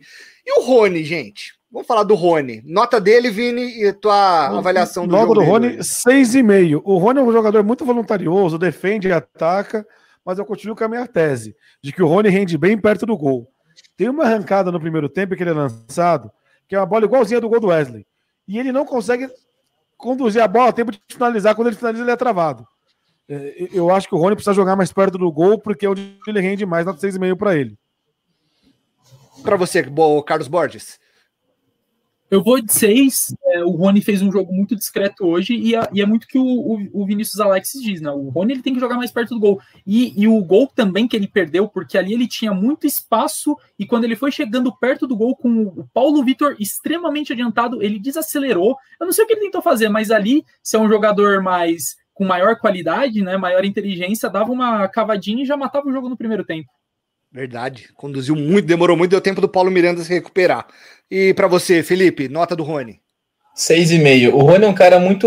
É, ele, ele, é útil para o elenco do Palmeiras. Ele tem ali a, a, a, entrega dele e tudo mais, mas eu acho que rolou também um exagero né, na, naquela ótima fase que ele teve na Libertadores. Né, e isso, isso eu sempre falo, quando a gente tem exagera né, e cria uma expectativa além do que o cara pode entregar, isso pode distorcer a análise do cara, parecer que ele realmente é pior depois quando ele, ele né, estagnar no nível normal dele. Então acho que é, o, o Rony é um cara que pode ser muito útil para o Palmeiras se não rolar essa, é, essa expectativa surreal para cima dele. O Rony, eu achei que hoje ele foi fundamental na marcação. Ele, ele, teve um trabalho, porque o Renato Gaúcho mexe no time. Quando ele tira o Vitor Ferraz e coloca o Wanderson, que é um menino muito rápido. O Rony tem um trabalho ferrado para marcar o Wanderson, principalmente no primeiro tempo. E acho que ele foi muito bem nessa função, atacando hoje realmente. Acho que eu, a nota nossa média, na média do, do Rony ficou em 6,33. Eu acho que foi bem isso mesmo. Por enquanto foi o pior jogador do Palmeiras pelas nossas notas. E o Wesley, Vinícius Alexis, fala dele. O menino faz o primeiro gol do jogo. Como é que Melhor foi? em campo, nota 9. Pelo gol, Ô, louco. Pelas jogadas para cima do Paulo Miranda, forçando o cartão amarelo, jogada em cima do Kahneman, que também já era amarelo para o zagueiro argentino. Quase fez um golaço de cavada. Tudo bem que podia ter tocado para o Luiz Adriano. Mas o Wesley, para mim, foi muito bem. O grande destaque da partida, nota 9 para ele. Olha lá. Carlos Borges, e aí? Eu vou também de 9 pro, pro Wesley, e eu acho que a questão também do Wesley vai um pouco além, porque a gente tá falando que o Palmeiras não tem talvez esse jogador né, mais decisivo. Eu acho que o Wesley pode sim ser esse jogador. Eu acho que hoje no elenco do Palmeiras é o, é o cara que tem mais qualidade para substituir o Dudu à altura. Nove também pro Wesley. Fala, Felipe. Nove também, acompanha tudo que disseram os companheiros. Então arredondamos, nota 9 pro craque do jogo, Wesley. Jogou muito mesmo, mesmo. E puta, que trajetória, que temporada difícil, com contusão grave, voltando na reta decisiva e sendo decisivo. O Wesley sai no segundo tempo para a entrada do, quem- do Gabriel Menino. Foi o Gabriel Menino que entrou no lugar do Wesley. Como é que foi o menino? Alguém quer dizer algo? Fez um gol, pô. Dá nota para ele. gol na reta final, conta muito com a ajuda do Paulo Vitor. Não teria nota, por- porque entrou muito no final da partida, mas leva o 7 pelo gol. Vamos fechar num 7? Tá, um É, 7? tá, tá justo, bom. tá justo. Tá bom. Então fechou um 7 pro Gabriel Menino só pelo por um gol em final de Copa do Brasil, não é para qualquer um não. E o Luiz Adriano, como é que foi o camisa 10 do Palmeiras hoje? Fala, Vini. Para mim, o- o- vou- fico triste em dizer isso, que é um cara que eu gosto muito, é um cara inteligente, é um cara que fez um pivô no primeiro tempo, Zé Rafael, extraordinário, mas num time que, pela maneira que o Palmeiras joga, fica pouco participativo no final das contas, né? Acaba, você acaba vendo ele muito no campo de defesa e menos perto do gol. E ele é centroavante, né? Então, nota 5 pro Luiz Adriano, para mim, o pior jogador do Palmeiras na partida. Meu amigo, nota 5. Carlos Borges, nota do Luiz Adriano. Eu, eu não vou dar 5, né? Mas ele é, é um digno de nota 5. Eu vou dar um 6. É, eu vou dar um 6 porque o Palmeiras foi campeão também e ele não o, o Luiz Adriano, é, é, eu acho que ele é um jogador que deixa um pouco a desejar no, no, é, no poder decisivo, porque ele é o. Ele usa 10, né? Mas ele é um 9 e ele, às vezes, ele é muito apagado. E também o Luiz Adriano, ele nunca foi esse, esse protagonista, né? A gente tem que lembrar que ele passou muito tempo jogando no Shakhtar, depois ele foi no Milan, jogou muito mal no Milan também, mas era um, era um time muito bagunçado, e depois foi para o Spartak. Então ele jogou em uma subcategoria da Europa, e os números dele na Europa são maravilhosos, mas é, com todo respeito também ao atleta, mas fazer gol no campeonato ucrani- ucraniano é menos difícil do que fazer gol no campeonato paulista. Então a média dele vai ser boa, mas ele não é tão decisivo como os números apontam. E ganhou um seisinho de nota do Carlos Borges. E aí, Felipe, a nota do Luiz Adriano hoje? Eu vou com seis. O, foi meio apagado hoje, mas para mim é um cara que pode ser um, um diferencial no Palmeiras, é, contanto que, é, pelo- como o Vinícius falou, né, o Palmeiras tem um pouco mais de presença ofensiva e que o jogo do Palmeiras passe a favorecer também é, o, o o Luiz Adriano perto da área. Né, isso acontece muito pouco hoje. Eu espero é, realmente que esse time do Abel Ferreira encontre mais a sua vocação ofensiva ao longo dessa temporada, que está em começo de trabalho, então tem muita coisa para para evoluir ainda, e eu acho que o ataque é uma delas.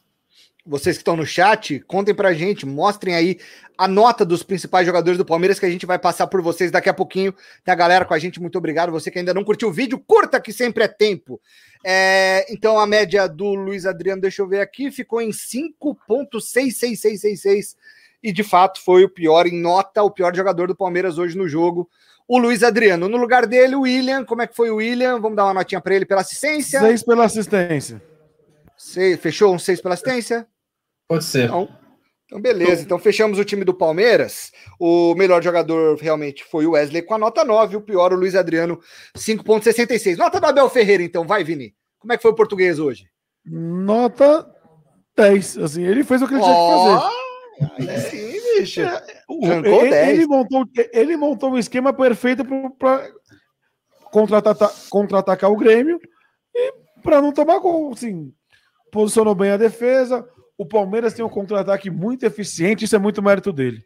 E a gente viu isso nos dois gols, viu isso na jogada que o Rony perdeu. A gente viu esse contra-ataque do Palmeiras em vários momentos. Isso é muito mérito dele. De fato. É, eu brinco com 10, se Pelé é 10, Abel Ferreira não é 10. Mas enfim, é, ele, ele tá. É inegável. E é, no jogo, e é no jogo, né? É dentro da estratégia do jogo, a nota do jogo. Sim. É que no primeiro tempo ele tomou cinco minutinhos de sufoco, é, mas, mas tudo controlado, né? Não tem, não tem o que falar, é, cabe o 10 para ele. Carlos Borges, nota do Abel Ferreira. Eu vou de 9,5 porque eu não gosto de dar 10. Acho que quando a gente dá 10 para uma pessoa, a pessoa se acomoda e então não busca melhorar. Mas eu vou dar um 9,5 ali porque os primeiros 5 minutos poderiam ter feito a diferença no jogo, mas é, deu tudo certo para o Palmeiras. Mas 9,5 até para ser um pouquinho corneta. Boa, boa, bom argumento. E aí, Felipe, você é do time do Vinícius que dá 10 e reconhece o talento ou do time do Carlos Borges dá um 9,5 para não se acomodar? Eu vou dar 10 e contar com o bom senso do Abel Ferreira para ele, na hora que ele assistir depois após o jogo, não ficar acomodado com isso. tá certo. Então, ganhou Ótimo, né? Ganhou duas notas 10, na média 9,83 para o Abel Ferreira. Ele desbanca o Wesley, mas enfim, a gente só só tá contando aqui os jogadores de campo, então Wesley, o craque do jogo pela nossa equipe. Agora a gente vai ter uma ideia desse time do Grêmio e, bom, eu vou manter essa ordem, Vinícius, Carlos e Felipe. Ai, ai, vamos lá, o Vinícius, dá uma nota pro Paulo Vitor, bicho. Pode dar zero? Pode. tá, tá aberto. O Paulo Vitor espalmou uma bola que é para fora e dá um escanteio pro Palmeiras. Dois chutes de longe que ele faz defesa em dois tempos, em bolas fáceis. E toma dois gols completamente defensáveis. Não tem, o que, não tem como falar bem do Paulo Vitor hoje, desculpa. O torcedor do jogo daí já sabia exatamente o que esperava do Paulo Vitor, e o Paulo Sim. Vitor esperou exatamente aquilo que esperava dele. No, no, jogo da ida, você acha que ele falha no gol do Gustavo Gomes? Sim. Ele espalma a bola para dentro do gol, que nem ele espalma a bola do Wesley. Vocês também acham, Felipe, Carlos? Ele espalma para dentro do gol. Para não dar zero, eu vou dar três, vai. É, eu ia falar isso. três, três também. Três. É, Fala aí, Carlos Borges, quero te ouvir e o Felipe é, vai fechar. É o, o gol do, que, que ele sofreu no jogo de ida, é, eu não acho que seja uma falha, até porque tem uma falha no sistema defensivo do Grêmio na pequena área. Mas é um goleiro que joga no Grêmio, tá numa final, não pode levar.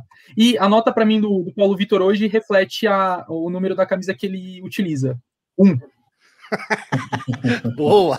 Então tá. Então pro, pro Vinícius 3, pro Carlos 1. E aí, Felipe?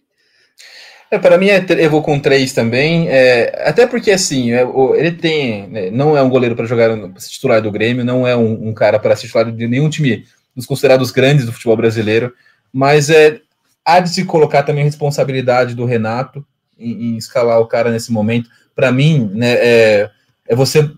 É, é você primeiro expor o cara além da necessidade, não é necessário esse tipo de coisa. Segundo, que é uma parece uma, conhecendo o Renato e, e, toda essa trajetória dele, e, o histórico dele, que não é positivo, né, a impressão que dá é Paulo Vitor é o escudo perfeito para o trabalho pobríssimo que fez o Renato Gaúcho temporada. E vai lembrar que o Paulo, o, o Paulo Vitor já foi desculpa em 19, no 5x1 do Flamengo. É verdade, e hoje voltou a ser. Realmente não tem a menor justificativa essa troca do Vanderlei na final. Fala, Carlos. É, só para completar, o, o, Paulo Vitor né, tem aquele, aquele folclore que ele é um grande defensor de pênaltis e teve até momentos em cobranças de, de disputa de pênalti que ele foi bem. E essa, esse foi um, até um argumento pró para o Renato justificar a escalação dele. Só que o primeiro jogo não ia para pênalti de jeito nenhum. No segundo jogo, ele queria um, um goleiro para pênalti, meu, faz que nem o, o Vangal na Copa do Mundo de 2014. Jogou o jogo inteiro lá com o Klassen e na prorrogação colocou o Cru. Não, e, e, agora tem cinco substituições. O Vangal tinha é. três só. Isso não é, não é desculpa. Eu o Vangal realmente... tinha prorrogação. Sim. Teve o prorrogação. Guardou uma, prorroga... guardou uma substituição até o final da prorrogação para tocar o goleiro. É verdade. Oh. Teve e isso. também do treinador, né, para analisar o jogo, porque é, eu estava até vendo, né, o, é, é, jornalistas, é, acho que foi o, o, o, o Marcelo Prado do, do, do, da Globo e perguntou: Meu, o Vanderlei estava tão pior que o Paulo Vitor. O Vanderlei não estava numa fase brilhante do Grêmio, mas eu, eu não consigo enxergar que ele estivesse num nível abaixo do, do, do camisão do Grêmio. Também não vejo assim, não. Não via essa falha toda do Vanderlei. Quer completar, Felipe? É, para mim é essa impressão, né? Pra fechar, é, é, é, que é um escudo do Renato Gaúcho um trabalho muito pobre, um Grêmio que não teve momento de encanto nenhum ao longo da temporada. Né, né, quando eliminou o São Paulo, quando toda a trajetória do Grêmio em 2020, pré e pós-pandemia, também não, não dá nem para colocar na conta da, da, da parada. Um, um, time que não apresentou nada de novo. O Renato Gaúcho, é, o trabalho dele, é, em vez de evoluir, só decresce a cada ano no, no, no, Grêmio, já desde 2017, quando ele atingiu o auge. Isso passa muito por responsabilidade dele também, porque ele não é, olha para o mercado com, com carinho. Né, o, o, fala assim, mas o Grêmio não tem dinheiro para investimento, mas o, o, ele ficou apostando esse tempo todo em Thiago Neves, né, em Robinho. André, André, Robinho, o Jael chegou a voltar né, para o Grêmio com, com ele. Acho que está na hora do. do né, pode ter dado certo esse, essa, essa história dos refugos que no Grêmio vão bem, não sei o quê. Está na hora do Grêmio olhar com um pouco mais de carinho. E também é, é a, a, opção de deixar o Jean-Pierre no banco hoje, para mim, sem sentido injustificável. E aí o, o, o Paulo Vitor meio que parece como um escudo perfeito né, para essa frustração de, de, de perder um título para um time que era muito melhor que o time dele mesmo. Muito bem. Então, só para não deixar passar a média do Paulo Vitor, 2.33333. A nossa nota do goleirão do Grêmio. E o lateral direito, Wanderson, foi uma novidade? Menino da base gremista, revelado pelo Grêmio, jogou hoje. Como é que foi o Wanderson, Vini? Foi mal, nota 3. Sucinto. Carlos Borges. Eu acho que no primeiro tempo o Wanderson foi uma surpresa boa. Eu gostei do, do estilo dele, né? Um lateral que que é mais ofensivo que o Vitor Ferraz, e acho que até justifica a aposta nele, né? Mas eu acho que lançar um jogador. Ele fez o sexto jogo de profissional numa final de Copa do Brasil, acho que não era o momento certo. É, como acho que ele foi regular no primeiro tempo, ele foi mal no segundo, inclusive os gols do, do Palmeiras saíram pelo lado direito, né? Vou dar um 4 para ele. Nota 4 para o Wanderson. Tá bom. E para você, Felipe eu Atarujo? eu vou trocar meu 3 pelo 4 do Carlos. Ah, mudou? Então peraí que eu tenho que fazer a conta. Mudei. Eu não posso tá. dar pro Wanderson, vou... Eu, não, eu tenho que ser coerente, não posso dar a mesma nota que eu dei pro Paulo Vitor para ninguém. É verdade, é verdade, é verdade. Boa. Ainda bem que você, você voltou a tempo. Então, quatro, tanto o Vinícius quanto o Carlos, nota quatro para o Wanderson. E você, Felipe? Vou ser um pouco mais generoso, cinco. Eu cinquinho, ganhou um cinquinho o Wanderson, entrou numa fogueira danada. É, é. Vamos lá, então quatro, quatro do Vinícius, né? Quatro do Carlos Borges e quatro do. Ah, não, você deu cinco, Felipe deu cinco. Então vou refazer a conta aqui, vamos zerar. Esse tá, tá ligado, né? Eu sou de humanas, gente. Sou de humanas. Exatas não é comigo, não. Então, nota as notas. É, 4, 4 e 5, dividimos por 3. Nota final do Wanderson, agora sim, 4 e 33. Vamos lá para a zaga do Grêmio. É, entrou o Vitor Ferraz. Nota para o Vitor Ferraz? Não, sem nota. Então, sem nota. Você que está com a gente aí, põe as suas notas principais dos jogadores do Grêmio, que acabando aqui a nossa nota, a gente vai ler a opinião de vocês nesta reta final já da nossa live pós-título do Palmeiras. É, nota do Paulo Miranda, Vinícius Alexis. 3,5. 3,5. Para você, Carlos Borges, foi mal, né? Ele. Puxa, é uma pena que o Jeromel não conseguiu jogar a tempo. O último jogo dele foi contra o São Paulo, na semifinal, né? Depois ele jogou? Eu, eu, acho que foi. O último jogo dele foi contra o São Paulo. E, é, a dupla Jeromel e Kahneman, que era, na, na, minha opinião, a melhor dupla de zaga do, do Brasil, sofreu muito com lesões, né? Quando o Kahneman estava machucado, o Jeromel jogava e vice-versa. É, o Paulo Miranda eu acho impressionante, porque o Paulo Miranda ele é, ele é questionado no futebol brasileiro desde 2012, quando ele chegou no São Paulo. Sim. Então, desde então, pela qualidade, e em 2021, o cara ele é titular de uma das 12 grandes equipes do Brasil e foi titular na Copa do Brasil, na final da Copa do Brasil, né? No, eu dou três para o Paulo Miranda. Então, três do Carlos Borges. É, e para você, Felipe Altarujo? Eu só vou discordar em relação a, ao status né, do Palmeiras. Eu acho que há um exagero quando falo na ruindade dele. Eu quero ok, para ser um, um, reserva e tal, ok, de entrar de vez em quando. Ele se foi titular por circunstâncias de desfalque, aí também é um, um, erro de planejamento, de montagem de elenco. E quatro hoje para final jogou bem mal. Olha lá, quatro, ganhou, tirou um quatro Paulo Miranda. Tá, tá bonzinho, meu Altarujo. Paulo Vitor, né? Então, se dá três é. você não pode, fica a média realmente tem que ser coerente. Então fechamos em 3,5 para o Paulo Miranda. E o Kahneman? Como foi o Kahneman hoje, Vini? Foi melhor do que o Paulo Miranda, mas não fez um grande jogo, não. Nota 5 para ele. Nota 5 para o Kahneman. E para você, Carlos? Eu vou de 5 também. É, não teve culpa no, nos gols, né? Tanto que foi até sacado pelo, pelo Renato, faltando uns 10, 15 minutos para o jogo acabar, né? Sim. Aquela tentativa suicida que tanto no, no segundo gol ele já não estava mais em campo. Mas o Kahneman não fez uma partida brilhante, até porque o sistema defensivo do Grêmio foi, é, foi trágico. Mas ele também é, acredito que poderia ter feito um pouco mais no primeiro jogo. Então vamos de nota 5, pegando assim um contexto inteiro. Fala aí, Felipe. 5 também. Gostaria de ter o Kahneman no seu time, Felipe Altarujo? O Kahneman seria um reforço excepcional em qualquer time do Brasil, né? Mesmo nos times que tem bons zagueiros, como é o caso do Palmeiras, que tem o, o Gustavo Gomes, o Kahneman seria uma dupla fantástica para ele. Então, é, qualquer time do Brasil, acho que gostaria de ter o Kahneman. Mas no Rio Bom, Claro ele certamente jogar muito. no Rio Claro. É, muito bem, então nós fechamos em 5 para o Kahneman, unanimidade aqui. Saiu o Kahneman e entrou o Churim. Como que foi o Churim? Alguma nota? Sem nota, passamos pelo Churim batido. Vamos fechar essa zaga do Grêmio com o Diogo Barbosa, ex-lateral do Palmeiras, do Cruzeiro. Como é que foi o Diogo Barbosa, Vini? Foi mal. 3,5 mal. e aí, Carlos Borges? Eu vou dar, vou dar 3,5 também, a mesma nota que eu dei para o Paulo Miranda. É, eu, todo, todo jogo que eu vejo o Diogo Barbosa, eu, eu, lembro dele daquele lance lá com o Reinaldo, né? Majestoso, falando que o Reinaldo era fraco. Mas o, o Diogo Barbosa ele tem uma qualidade questionável antes de apontar o defeito do colega, né? A gente sempre tem que né, ter um pouquinho de humildade. E aquele lance é. Toda, todo jogo é impressionante, eu lembro. E quando eu vejo o Diogo Barbosa vacilando, eu falo assim, putz, né? Ele que chamou o Reinaldo de fraco, então. Fraco. E Realmente. não de novo. Vai fechar com 3,5, Felipe Altarujo? Eu vou com 4, porque eu tô, tô numa fase mais boazinha que meus companheiros.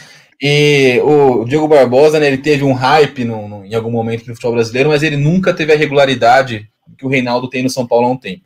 Então ele deveria pensar, olhar um pouquinho mais para si, talvez, antes de fazer esse tipo de análise.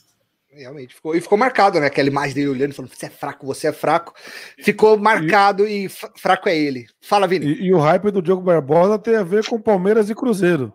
Porque o Palmeiras traz o Egídio, é. bicampeão brasileiro do Cruzeiro, o Diogo Barbosa vira titular do Cruzeiro, depois o Palmeiras troca o Egídio pelo Diogo Barbosa, né? O Palmeiras se livra do Egídio, traz o Diogo, que também não funciona. Então trazer a lateral esquerdo do Cruzeiro não é uma boa. Essa é a Verdade, conclusão. Não tem dado certo, não. Desde o Sorinho. É, faz tempo. É, vamos para o meio campo do Grêmio, que ali eu acho o setor mais forte do time do Renato Gaúcho, mas hoje também.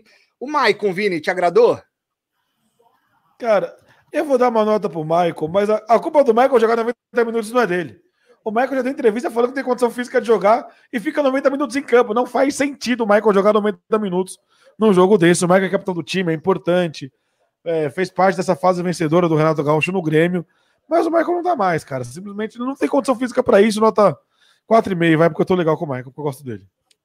Grande Michael. Jogou o tempo inteiro, tendo o Lucas Silva no banco, mas o Michael jogou até o final. Carlos Borges, nota do Michael. Perdão, é, eu acho que o, o, o, caso do Maicon é, é, o principal problema do elenco do Grêmio, que foi uma falta de transição. O Maicon hoje já é um veterano, ele foi muito importante para aquele para o título da Copa do Brasil, da Libertadores, do Grêmio, né, de um passado mais recente, mas ele né, não dá mais. Para a posição que ele joga, o, o fator físico é muito importante. É, e acho que até pelo caso do Maicon é, é uma é um certificado de que o Grêmio precisa renovar o elenco. As apostas do Grêmio na última temporada, Thiago Neves, Robinho e outros jogadores são jogadores mais velhos. Então, é, é uma hora é importante você fazer essa renovação. Para o Maicon, eu vou dar cinco. Cinco para o Maicon. Felipe Altarujo? Quatro e meio. Quatro e meio para o Maicon. O, a média do volante do time do Renato Gaúcho. Vamos lá, que divide por três, 4.666. É, não é uma má nota, mas é, com a 666, sabe? Bate três vezes na madeira aí. Vamos lá, Matheus Henrique. Puta, eu gostava do futebol desse menino, mas também é outro que parece que se perdeu no meio do caminho aí. Como que foi o Matheus Henrique, Vinícius? É impossível jogar nesse meio campo do Grêmio. Ele tentou trocar passo, o time do Grêmio troca muito passos, mas não tem penetração, não tem infiltração, não tem nada de, de muito importante ofensivamente. E ele ainda não consegue travar o menino no lance do segundo gol, né? Era ele que estava marcando o Gabriel Menino, não chega na bola. Nota 4 para ele. Para você, Carlos Borges. Não, o Matheus Henrique, ele, ele deu muito certo quando ele, ele fazia uma dupla com o Arthur, e tinha um Luan também jogando muito, um Everton Cebolinha. É, claro que né, quando o coletivo funciona, o individual se destaca, e o, o? Matheus Henrique foi, foi um desses casos. É, o Matheus Henrique, ele não, não só fez, como hoje, um jogo discreto, mas ele vem de uma temporada discreta. E acho que por ser um jogador ainda que pode se desenvolver, dar a volta por cima, eu vou dar um 5,5 para ele. Não tá faltou tá vontade para ele, pelo menos, hoje. Não, ele corre, não dá para negar que ele corre, mas acho que tecnicamente ele, ele caiu. Ele não, o passe dele não é mais de quebrar linha, é passe invariavelmente mais lateral. Talvez seja confiança, talvez seja isso. O time tá inteiro pior e o futebol dele caiu, assim como os demais jogadores. E para você, Felipe Altarujo, Matheus Henrique hoje? Eu vou com 5, e assim, é, antes de dar as notas para do Grêmio, vai lembrar que os caras, para mim, estão muito expostos pelo Renato Gaúcho. Para mim, foi é, muito da, da, do fraco desempenho de todos eles passa por um time sem identidade, sem patrão, sem padrão, né? Sem, né, sem, sem o jogo. O Matheus Henrique, esse, que vocês falaram sobre o, passe de lado, isso é um reflexo do, do, jogo do Grêmio hoje. O Grêmio é um time que cada vez menos busca o jogo. Então, jogadores, até, até o próprio Jean-Pierre, que hoje não jogou, fica sem ter o que fazer. Se o, se o Grêmio não busca em nenhum momento tentar fazer um gol, mesmo perdendo de 1 a 0 o que, que o cara que dá passe para frente vai fazer no, no, naquele time? Perfeito. Calma, você vai dar nota pro Renato Gaúcho. Você deu 10 para Abel Ferreira. Quero ver tua nota pro Renato Gaúcho. Vamos ver se você vai ser incisivo na hora da avaliação, como, tá, como você está sendo nos seus comentários.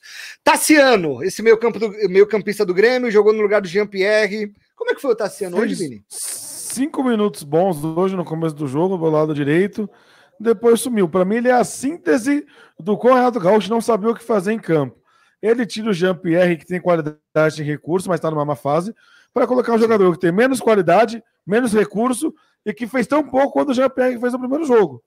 Então, para mim, só deixa muito claro o quanto o Renato estava perdido. Eu vou dar 3,5 para o Tassiano.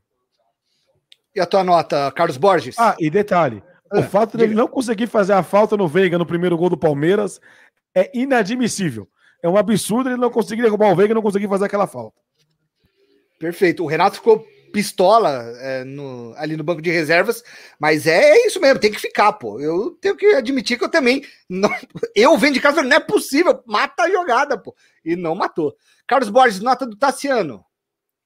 É, o Tassiano, ele é um dos, dos titulares do, do, do, jogo de hoje no Grêmio que não tem a qualidade ideal para jogar num, numa grande equipe e ainda numa decisão de campeonato. É, a, o lance né, da, da, falta ali, acho que mostrou que não só ele, mas como todo o time do, do Grêmio perdido, dando espaço para um time que adora fazer contra-ataque, tem o melhor contra-ataque do Brasil. Então a nota do Tassiano hoje é 4. 4 para o Tassiano. Fala aí, Felipe, a tua. Tá fechado aí, Felipe. Abre o microfoninho aí para a gente ouvir a sua belíssima voz. Eu ia dar um cinquinho pro Tassiano, mas aquele erro não, em não conseguir fazer falta realmente é bastante é, crasso, né, digamos assim. Então, para mim, 4,5. 4,5, nota do Felipe Altarujo pro Tassiano. Na nossa média, ah, essa foi fácil. 4, arredondada a nota do Tassiano, nota 4 para ele. Entrou Jean-Pierre, meus amigos, e o Jean-Pierre hoje, de novo, acrescentou algo, Vini? Sem nota, não acrescentou nada. Estamos de acordo? Coitado do Jean-Pierre, né? Enfim, então sem nota para o Jean-Pierre. O Alisson, meus amigos. Como foi o Alisson hoje, Vinícius? Diga-me. Foi o que mais tentou no ataque do Grêmio, nota 5. Nota 5 para o Alisson. E você, Carlos Borges? Eu vou, eu vou na mesma linha do, de raciocínio do Vinícius Alexis. É, o, o Alisson buscou uma coisa diferente, mas é, eu ainda não compreendo como o Ferreirinha não é titular desse time do Grêmio. Acho que hoje o Ferreirinha merece estar no lugar do, do Alisson, tanto que foi devido a uma jogada do Ferreirinha pela direita que resultou no gol do Grêmio contra o São Paulo lá na Arena, no jogo de ida, e também que acabou resultando na classificação do Grêmio para a final da Copa do Brasil. Mas eu vou de 5 também para o Alisson. O Alisson foi o menos dos piores. Felipe, vamos fechar de 5? Vamos fechar de 5, para facilitar a conta aí. tá bom, nota 5 pro Alisson, por enquanto, o melhor do time, junto com o Kahneman, os dois com nota 5. É, o Alisson saiu, entrou o Guilherme Azevedo, algo a declarar sobre Guilherme Sem Azevedo nota. vamos passar? Sem, Sem nota, nota, bora. Ai, ai. O que, o que, que, acontece com o PP, Vinícius Alexis? Tá vendido Cadê o talento Porto desse menino? E tá no bolso do Marcos Rocha, 3,5. Você acha que a venda mesmo influenciou na queda de rendimento dele? De verdade? Não, eu acho que o mau futebol do Grêmio influenciou o futebol dele. Ah, mas a tá. venda influencia também. Mas assim, não, não dá para jogar bem nesse time. Não dá para jogar bem num time que não tem ideias ofensivas. O, o Grêmio, hoje, é o espelho do Palmeiras, do Luxemburgo, com menos qualidade individual. Ótima analogia. Brilhante como sempre, Vini. Qual foi tua nota do PP? 3,5. 3,5, muito bem. Porque a minha regra é o 3 Carlos... Paulo Vitor. Sim, não pode baixar de 3. 3 é só ele. Tem um 3,5 para o PP e para você, Carlos Borges. Como foi o PP hoje?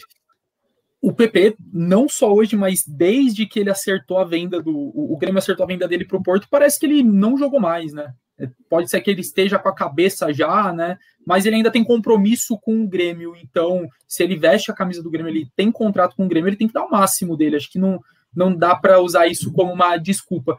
Eu acho que ele não foi pior que o Paulo Miranda hoje, né? Mas também não fez nada demais, então eu vou dar um 4. 4 para o PP. Juro, eu tenho muita dificuldade desses, de entender esses jogadores que são vendidos com antecedência.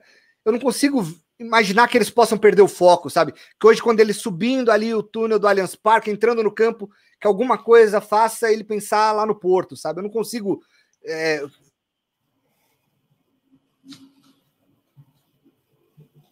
Travou o Vitor?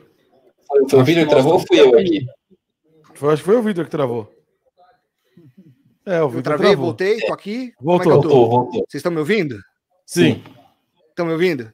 Então tá bom. Eu falava do PP, que o PP eu não entendo como que ele perde o foco. Estando vendido, eu duvido que hoje, subindo ao campo, ele conseguiria pensar no Porto, numa final de Copa do Brasil. Mas isso é, é, é para outra hora. Fala aí, Felipe, como é que você viu o PP hoje? Mas para mim, é nota 4 para o PP, mas para mim não é uma questão de, de, de estar ou não vendido. Para mim é uma questão de pura e simples que o Grêmio não ataca. Então, o, ah. o, o Jean-Pierre, o Matheus Henrique, o A, todos os jogadores entram nesse pacote. É como que um time que não tem nenhuma proposta ofensiva, além de jogar a bola no Diego Souza, há, há algumas semanas já o, o Grêmio se transformou nisso, desde o jogo contra o São Paulo, inclusive, não dá, é, é até difícil você analisar o desempenho do PP desses jogadores. Né, o, a queda do rendimento deles passa pela queda do coletivo, um time que cada vez mais é pobre na, na ideia de jogo ofensivo. Não tem. Hoje não existe jogo ofensivo no Grêmio. E aí, para mim, assim, é, o, o, triste, né, é você jogar uma final de Copa do Brasil sem tentar sequer fazer um gol, seja na sua casa ou na, ou na casa do adversário. O Grêmio, com um jogador a mais, uma parte considerável do jogo jogando em casa, não conseguia ameaçar sequer o gol do Everton, é, é, é complicado. Então tá, muito bem. A nota, a média do PP 3,83. Entrou o Ferreirinha depois. Hoje o Ferreirinha não foi tão brilhante como, como ele foi no jogo da, da semana passada, né, Vini? Não, não foi não. Vai ficar sem nota, não nota pro Guilherme, que entrou junto com ele, é. mas ele foi muito mais discreto. Então, sem nota para o Ferreirinha hoje, todos de acordo? Sim, só, só um, um, comentário rápido em relação ao Ferreirinha. Ele é a única coisa diferente porque ele é rápido, né? No ataque do Grêmio. Ele é um cara que bota uma correria, ele é o cara que fez algo contra o São Paulo, o cara que fez alguma coisa no Brasileirão nessa reta final também, que fez algo contra o Palmeiras, mas nem, nem porque ele talvez seja o grande jogador para ser titular no Grêmio. Mas ele, ele é uma, tem um jogo diferente, jogo né, conduz bem a bola, né, ele tem um bom drible curto, ele, ele tem a, a, sua agilidade, mas é para mim é o, o fato de o Ferreirinha hoje ser a maior esperança de, de, mudança, de criar jogadas no ataque do Grêmio, é uma prova dessa pobreza que a gente estava falando ofensiva do time do Renato. É verdade, é verdade. Se a, se a, se a única esperança para mudar o jogo era o Ferreirinha, realmente ainda a coisa ficava mais difícil para o Grêmio.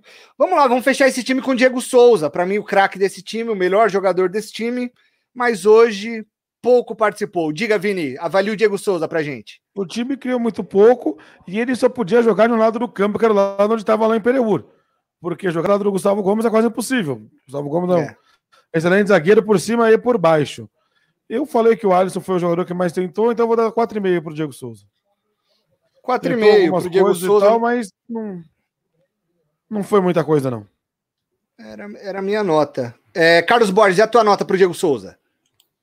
É, é, difícil avaliar o Diego Souza, porque quando a bola não chega no atacante, eu acho que a exemplificação clara de que o meio de campo não funciona.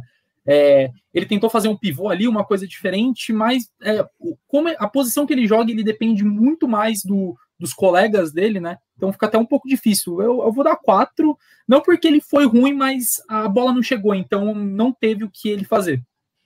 Eu não lembro, do, nos dois confrontos, que finaliza, ele deu alguma finalização a gol? Eu não tô me lembrando. Ele deu uma finalização no começo do jogo de esquerda que bateu na barriga Agora acho que foi do, foi do Gomes que a, os gremistas ficaram pedindo pênalti. Foi logo no, no começo ah, do jogo. Ah, é verdade, é verdade, é verdade. Dele. E teve uma cabeçada é hoje no primeiro, primeiro segundo minuto, uma cabeçada fraca que vai nas mãos do Everton, logo no começo do jogo. Ah, então não foi tão nulo assim como eu imaginava. Então o Carlos deu nota 4,5, o Vinícius deu 4. Sua nota, Felipe Altarujo? Eu vou de 5 porque mesmo sem a bola, sem conseguir receber tanta bola, ele ainda conseguiu achar alguma coisa, abrir alguns espaços, fazer algum pivô, né? Conseguiu, mesmo com, com a escassez de, de jogadas ofensivas do Grêmio, conseguiu ainda causar alguma, algum desconforto para a zaga do Palmeiras, que foi o máximo que, que o Grêmio conseguiu fazer nessa decisão.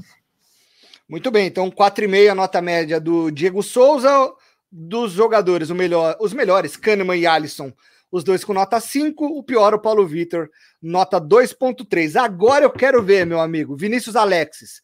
Vai lá, vamos ver se é macho mesmo. Dá a nota e avalia o Renato Gaúcho. Fala vamos do lá, homem vamos partir do pressuposto que a nota Vai. base é 6. Ele tá, escalou Paulo Vitor. Dois. Dois frangos do Paulo Vitor. Perde dois, cai para quatro. Certo? Nossa. Vamos lá. Ele bota o Tassiano no lugar do Jean-Pierre. Perde mais um. Cai para três. Ele precisando ganhar o jogo, sai jogando com o Michael sem condição de jogar. E deixa o Michael 90 minutos e deixa o Ferreirinha no banco. Então ele perde mais dois. Vai vendo a nota. Até ele já perdeu sim. já foi. Ele perdendo o jogo de 1 a 0 precisando ganhar um jogo, ele me tira os dois jogadores do lado de campo para colocar dois jogadores do lado de campo. O Renato Gaúcho foi mudar alguma coisa tática no time quando ele tirou o Kahneman para colocar o Churin, já perto dos 40 minutos do segundo tempo. Então, assim, o que o Renato fez de bom hoje? O que o Renato fez para o time a conseguir atacar o Palmeiras? O que o Renato trouxe de diferente para o Grêmio atacar e ganhar o jogo, mesmo que fosse por 1x0 para levar para os pênaltis? Nada. Então não dá para dar uma nota para o Renato que não seja zero, porque tudo que era importante o Renato errou. É, a, a, a derrota passa pela, pelo Paulo Vitor, passa pelo Maicon, passa pelo Tassiano, passa pelo Ferreirinha no banco, passa pela falta de opções ofensivas. Então, assim, tudo que o Renato poderia fazer para o time melhorar, ele não fez. Passa pelo Paulo Miranda, o Rodrigues é melhor que ele, inclusive. Então, assim, é difícil defender o Renato Gaúcho hoje. É difícil encontrar algo que o Renato Gaúcho tinha acertado nessa formação. Então, para mim, é a melhor nota possível. Para não dar nota negativa, eu vou dar zero mesmo. É, vou. Rapaz, bons pontos, Vinícius Alexis. Brilhante, como sempre. É, então, zero para o Renato Gaúcho, você gremista, palmeirense. Dê sua nota aí no chat. O Felipe Autores vai me ajudar, a gente vai subir. Tem vários comentários, o pessoal dando nota aí. É, a gente vai falar já já. O Tem bastante Carlos Borges, comentário para além, inclusive. É, vamos, e vamos ler a maioria deles. Carlos Borges, zero para o Renato Gaúcho. Vinícius pegou pesado, você vai nessa linha. Então, eu, a minha questão de dar nota do zero e do 10 é muito próxima, porque eu não gosto de dar zero para alguém, porque eu acho que, é, ainda que ele tenha feito um trabalho muito ruim, ele fez uma coisa, uma coisa péssima, horrorosa. Um time sem criação, e que detesta a bola, é um time que tem uma idade avançada, não tem criatividade, então, assim, mas ele escalou os caras que jogaram mal e ele também foi mal, mas só para não passar em branco, vou dar um meio para ele. Porque eu não gosto dar zero também. Da mesma maneira do Ele não é tão ruim nesse ponto, mas ele é culpado, então hoje vai, vai um meio. Meio nunca vi. Nota meio é ótimo. Então tá, então por, por enquanto 0.0. É aquele, é aquele caso do aluno, né? Não tira zero porque escreveu o nome certo. então... É Não foi WO, então meio ponto pro Renato Gaúcho. Tá valendo. E aí, Felipe Altarujo, vai, você já descascou o Renato é. Gaúcho agora há pouco. Se fosse analisar a temporada do Grêmio como um todo, daria um, um 4, que foi bem ruim. Mas para a final, para o jogo de hoje, o jogo passado, eu também eu concordo com, com, com o Carlos, eu não, não, não penso em, 0 e 10 para um negócio muito extremo assim, eu tentei achar alguma coisa para justificar o meio e não consegui. Então, eu queria achar alguma coisa, falar assim, porra, o que, que pode ser o ponto que justifica esse meio ponto? Nada. Tudo que ele teve que tomar de decisão, ele tomou errado. Né? E, e, e no jogo, na temporada, no planejamento, na montagem, na, na ideia, tudo, tudo que. Né, to, toda. É, para mim, o ponto não é nem perder o título, não, porque perder o título numa final, pô, acontece. O, o, ponto é que em nenhum momento o Grêmio ofereceu alguma chance de ser campeão contra o Palmeiras. No primeiro jogo, com o jogador a mais jogando em casa, no segundo jogo, tendo que ganhar, tendo que partir para cima, em nenhum momento o torcedor do Palmeiras se sentiu assustado, eu imagino, com, com a final. Em nenhum momento o torcedor do Grêmio se sentiu empolgado com alguma chance de ganhar. Né? Então, eu acho que, é, embora consiga é, ele, ele tem um mérito todo de 2017 o time que ele montou foi muito bom ele corrigiu né, alguns erros pontuais que tinha o time do Roger Machado o time evoluiu demais com ele né, ele tem todos os méritos no, na, na, trajetória dele do Grêmio mas de lá para cá a cada temporada o time vem caindo né? E chegou nessa temporada, acho que o é, que essa, esse, nesse jogo aí, literalmente é o final da temporada 2020. Então, ele meio que culmina essa queda como, para mim, um dos piores desempenhos de um finalista de competição que eu, que eu, que eu lembro de ter visto. Eu não lembro de um time chegar numa final e ser tão nulo, tão apático numa decisão de campeonato tão importante como a Copa do Brasil, num clássico tão importante é, brasileiro como é contra o Palmeiras, e, e, não oferecer nada ao seu torcedor, ao espetáculo, né? Uma coisa é você jogar defensivamente, e, e, ele tem essa, essa marca nos últimos anos no Grêmio, de conquistar títulos jogando com uma defesa forte, com um contra-ataque organizado, mas te, tinha alguma ideia. Hoje não tem. Hoje é, parece que ficou só a defesa. Tipo, se, se eu conseguir não tomar gol, né, e der para fazer um gol ou ganhar nos pênaltis, é, vale. Mas é muito pouco para um time do tamanho do Grêmio e para que se acostumou o torcedor Grêmio nos últimos anos. Então, para mim, é, é, é, no, no, desempenho na final dele, para mim é zero. A opção pelo Paulo Vitor, tirar o Jean-Pierre, não, né, tudo, tudo que ele poderia tomar de decisão, tudo que ele teve que escolher alguma coisa, que não, que não era uma escolha já feita, por exemplo, que o Diego Souza é um, é um cara que não tem uma escolha, ele é o, o titular mesmo, o Cana não é o titular mesmo. Né, tudo que ele teve que escolher, ele escolheu errado. Então, para mim, é, é, nota zero. Eu não consegui achar um, alguma coisa para justificar o meio, e eu não gosto de dar zero. E, Vitor, e tem, só para a gente ver como foi essa questão do Grêmio na Copa do Brasil, foi a segunda vez na história da Copa do Brasil, que é disputada desde 1989, Sim. que o mandante do primeiro jogo perdeu a partida em casa. Só o Galo de 2016, que perdeu para o Grêmio do Renato Gaúcho, perdeu havia mais, perdido o jogo da ida da Copa do Brasil em casa. Então, assim, olha o tamanho do que foi o futebol do Grêmio na Copa do Brasil. E o Carlos cita, é verdade, jogou mais de meia hora com um jogador a mais com a expulsão do Luan no segundo tempo e, e conseguiu esse feito de perder o jogo em casa. E agora, indo mais para trás, como é que o São Paulo foi ser eliminado por esse Grêmio? Como é que o São Paulo Brenner perdeu e Luciano jogo? perder, Brenner e Luciano perdendo gols que não podia perder no primeiro jogo. Porque então, no jogo da volta com a vantagem, o Grêmio defendeu. Foi isso. É, então, e o São Paulo não conseguiu criar nada no segundo jogo, nem fazer o jogo ficar meramente emocionante. Foi um negócio ah, meu Deus do céu, podia estar tá tudo diferente. Podia estar tá o Fernando Diniz no São Paulo hoje, disputando a final, sei lá. É. Nunca saberíamos esse.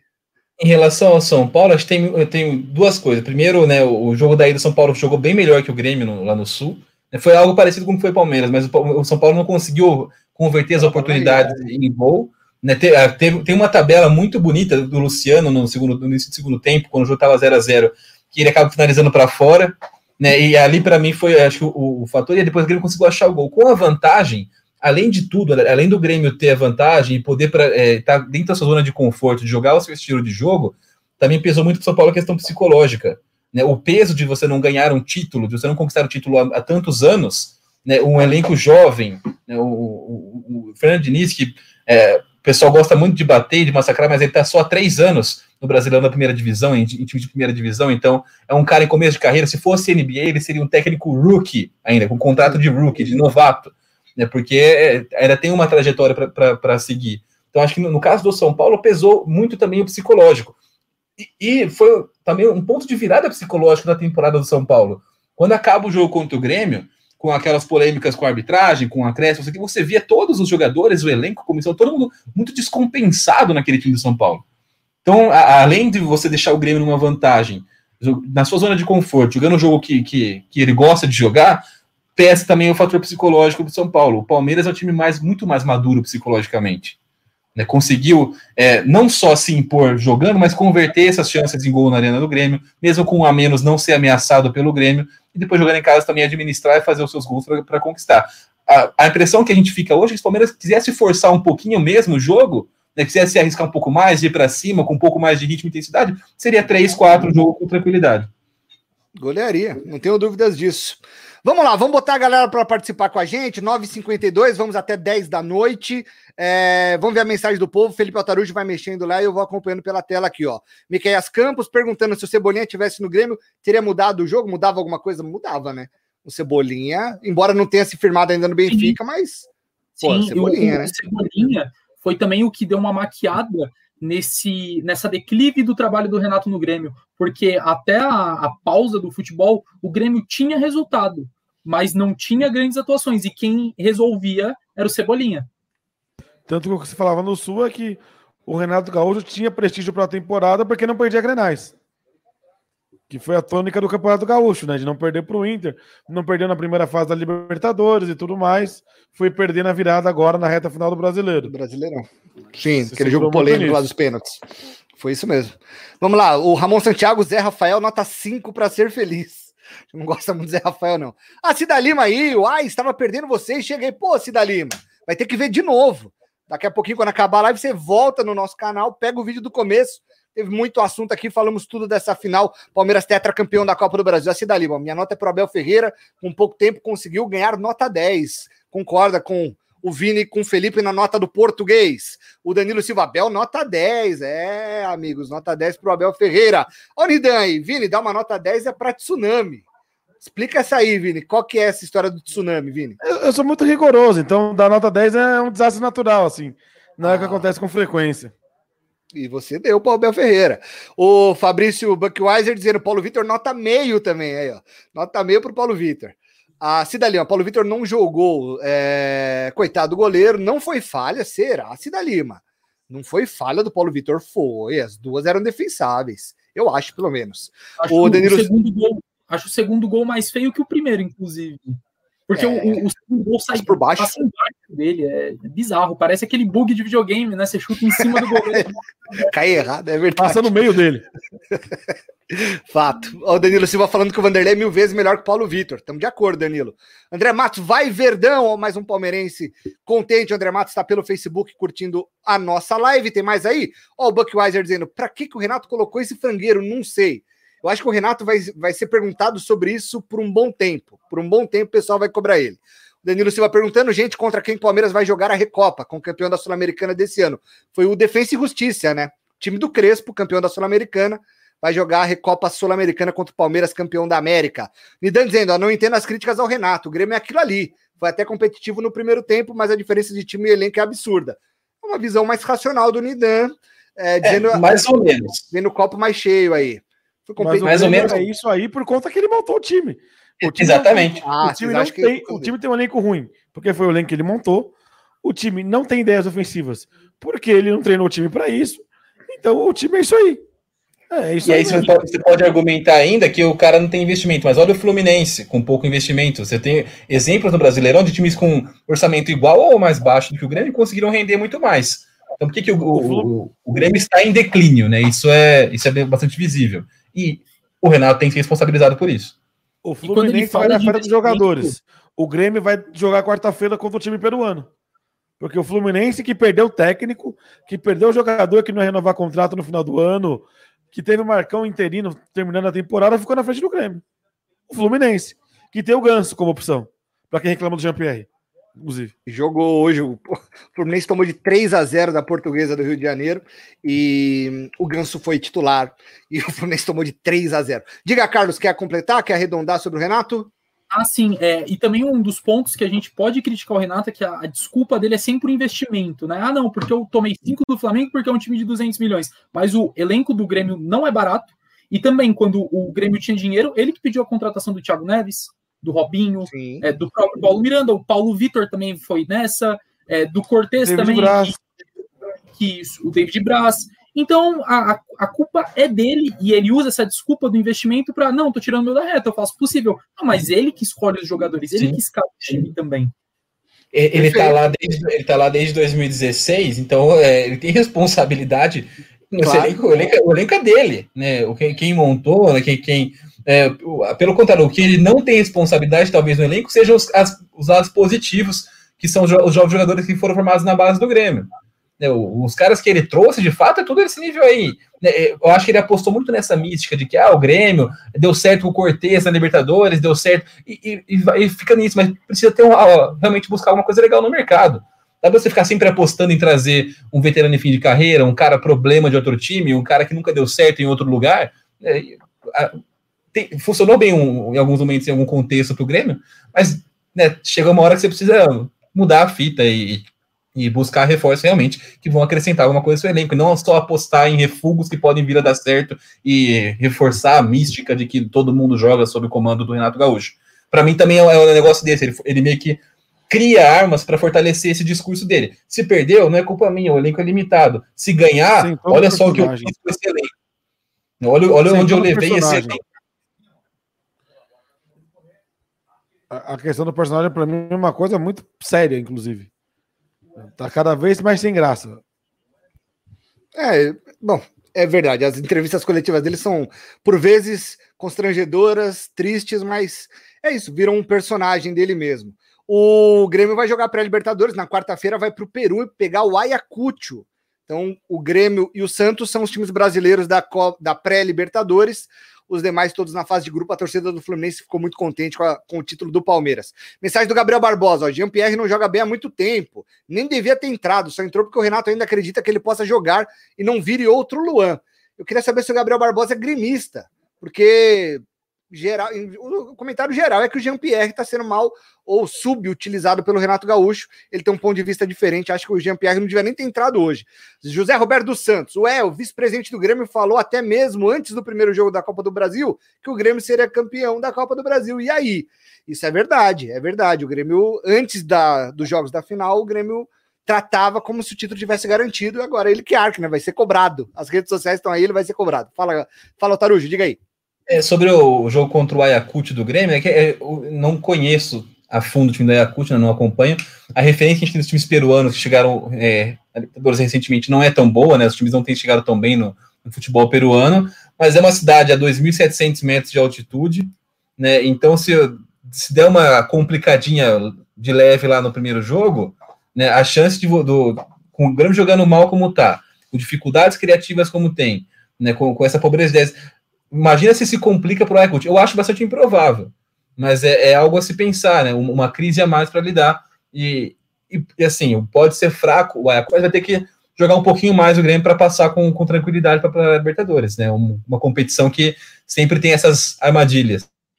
E aí não vai ter muito o que fazer em caso de eliminação, que seria uma catástrofe. O Renato Gaúcho renovou o contrato na semana passada. Até o final do ano ele está mantido como técnico do Grêmio. E, enfim, vamos ver o que será deste Grêmio na pré-Libertadores. Mais mensagens para a gente fechar a live. Ó. O Fabrício Buckweiser, Matheus Henrique não está mais a mesma coisa, de fato. Caiu muito de rendimento. Vamos lá, tem mais aí, Altarujo? Ó, o Bruxou, Peter Miller saiu da rede contínua? Ah, e aí, meus amigos, vocês sabem? Cadê o Peter Miller? Tá sumido, hein? Tá sumido, mas continua na rádio. Tá aqui com a Continua gente, por né? aqui. Em breve estará de volta o Peter Miller, mas tá com a gente, ele tá no grupo. O Buckweiser, pelo menos o Renato Gaúcho foi educado. Do que, que ele tá falando, será, hein? Eu não lembro. Da nota do Renato. Ele deu meio pro Renato, porque o Renato foi educado. Ah, sim, sim, pela nota. Certo, certo, tá certo. Ramon Santiago, agora o Renato tem que pagar a cadeira que ele quebrou no banco de reservas do Allianz Parque. É mesmo? Quebrou a cadeira? Deu pitizinho, Renato Gaúcho? Não vi isso, não. Queria, queria ver as imagens dessa, desse ato de, de violência do técnico do Grêmio. Canal Pica Mole, grande Pica Mole. Palmeiras não tem mundial tricolor. Oh, oh, oh. Isso é verdade. Se tem uma mancha no ano do Palmeiras, é o um mundial que foi frustrante, né? Acho que é o ponto negativo. No brasileiro fez o que tinha que fazer, acabou em sexto, é, poupando jogadores, pensando em Copa Libertadores, mas o mundial de fato acaba sendo uma pedra no sapato do Palmeiras, não é isso? Fala, Vini. Foi frustrante. Ah, perdão. Vamos lá, não, vamos, é isso. Vamos foi, aqui. Foi frustrante pelo mau futebol, principalmente. Eu acho que eu esperava mais do Palmeiras. Eu acho que eu esperava um futebol melhor. Ganhar ou perder do Tigres é do jogo, mas a, a maneira como o Palmeiras perdeu pro Tigres, com o Everton sendo o melhor jogador em campo, é que chama muita atenção. É, e o, o Palmeiras foi o pior representante sul-americano numa história do, do Mundial, desse atual formato. Então, é, e, e, pelo assim, poderia é, ser eliminado pelo Tigre, porque o Tigre não é um time horroroso também, é um time bom, é um time que tem investimento, tem um trabalho com o treinador já há muito tempo, tem uma identidade, né? Mas ainda assim não justifica não fazer um gol. Então, Realmente, foi, foi frustrante. Quer completar, Altarujo, para a gente fechar? É, diria, diria, que foi frustrante por duas razões. Primeiro, pelo, pelo que o Vini falou, né, pela forma que o time jogou, não nem pelo, pelos resultados em si. E segundo, também porque acho que é, é muito fruto de uma arrogância do, do, futebol brasileiro em relação a outros centros do futebol mundial, né, como se a gente realmente ainda fosse o bambambam, bam, bam, a base da seleção brasileira. E não é bem assim. Hoje a gente joga de igual para igual. O Awali é um time gigante da África, um time gigante do Egito. O México, o Tigres é um time fortíssimo do, do, do México, com 10 anos de trabalho do, do Tuca Ferretti, então, para mim é frustrante pelo desempenho do Palmeiras. O resultado, para mim, é, é tá, poderia acontecer mesmo, estava né? sujeito a isso. A questão financeira se resume a uma frase: o futebol mexicano paga em dólar. Então, comparando com o nosso real aqui, se bem que o Palmeiras, na negociação com o Borré, diz que o pagamento feito a ele será via dólar, será em dólar. a negociação está dizendo que, que ele ganhará salário em dólar. Mas, mas de fato, o Tigres, todo mundo lá é no, no, no dólar. Ô, ô Vini, a pergunta do Danilo para você. Você está com saudade de tomar sol lá no estádio do AD, Garu, do AD Guarulhos? O Nil do Corvo, jogo do Flamenguinho. Tem saudades de lá, Vini? Não. Assim, era muito engraçado. A gente fazia coisas maravilhosas fazendo Copa São Paulo em Barulhos, fazendo Série A3, mas. Saudade, um saudade, saudade de sol de 40 graus na cabeça, a gente não tem muita, não. Cara, eu preciso mas era engraçado. Fazer uma, Passava fazer uma vários perrengues. Vários, nossa. Fala aí, Felipe. No, no, estádio do Flamengo em Guarulhos, na Série A2 de 2009, eu fui com a torcida do Rio Claro assistir, né? Na fase final, estavam brigando no quadrangular final, Rio Claro, Flamengo de Guarulhos, o Rio Claro subiu aquele ano. O, Rio, o jogo foi um 0 a 0 na primeira, primeira rodada dessa fase decisiva. O grande, a grande estrela do Rio Claro no jogo, o cara que segurou o resultado foi o goleiro Sidão. Fica aí o registro. Sidão, aquele. Esse aquele. Sidão. Esse mesmo. Grande Sidão, ex-Vasco, ex-São Paulo, rodado Sidão, já defendeu as vitoriosas cores do também. Rio Claro. Ex-Goiás, e rodou bem o Sidão. Meus amigos, 10 e 4, já estouramos nosso tempo, era para ser 9 e meia, foi até as 10, 10 e 4, e a gente está aqui na resenha, agradecendo a participação da nossa audiência, vocês foram demais mais uma vez, muito obrigado, gente, por estarem sempre conosco. Deixa o like no vídeo, não deu like, dá o like ainda dá tempo. Vinícius Alexis, muito obrigado, parabéns pela jornada, pela transmissão, a gente se vê, hein? Um grande abraço, a gente se vê amanhã no debate RC às 8 horas da noite. Estaremos lá assim que a escala sair, saberemos se estaremos ou não, acho que sim. Amanhã tem debate RC toda segunda-feira, tradição aqui na rede contínua. Ô Carlos Borges, grande abraço para o senhor, hein? Até a próxima, Carlos. Abraço, Vitor, Felipe, Vinícius. Até uma próxima. Um abraço também para os nossos ouvintes e até mais. Valeu, Carlos. Ô Felipe Altarujo, a gente se vê. Um abraço para você, hein? Um abração e agora vamos sair que tem paredão falso no BBB. É verdade. Vamos ver como vai ser essa formação de paredão, a liderança. Paredão falso foi o goleiro do Grêmio. All Game, gente. All Star Game. Vocês não All Star Game. Falou. Muito mais legal que paredão falso de Big Brother. Os dois. Aí eu tenho que discordar. Demorou, mas no rodapé do programa eu vou discordar do Vinícius Alex.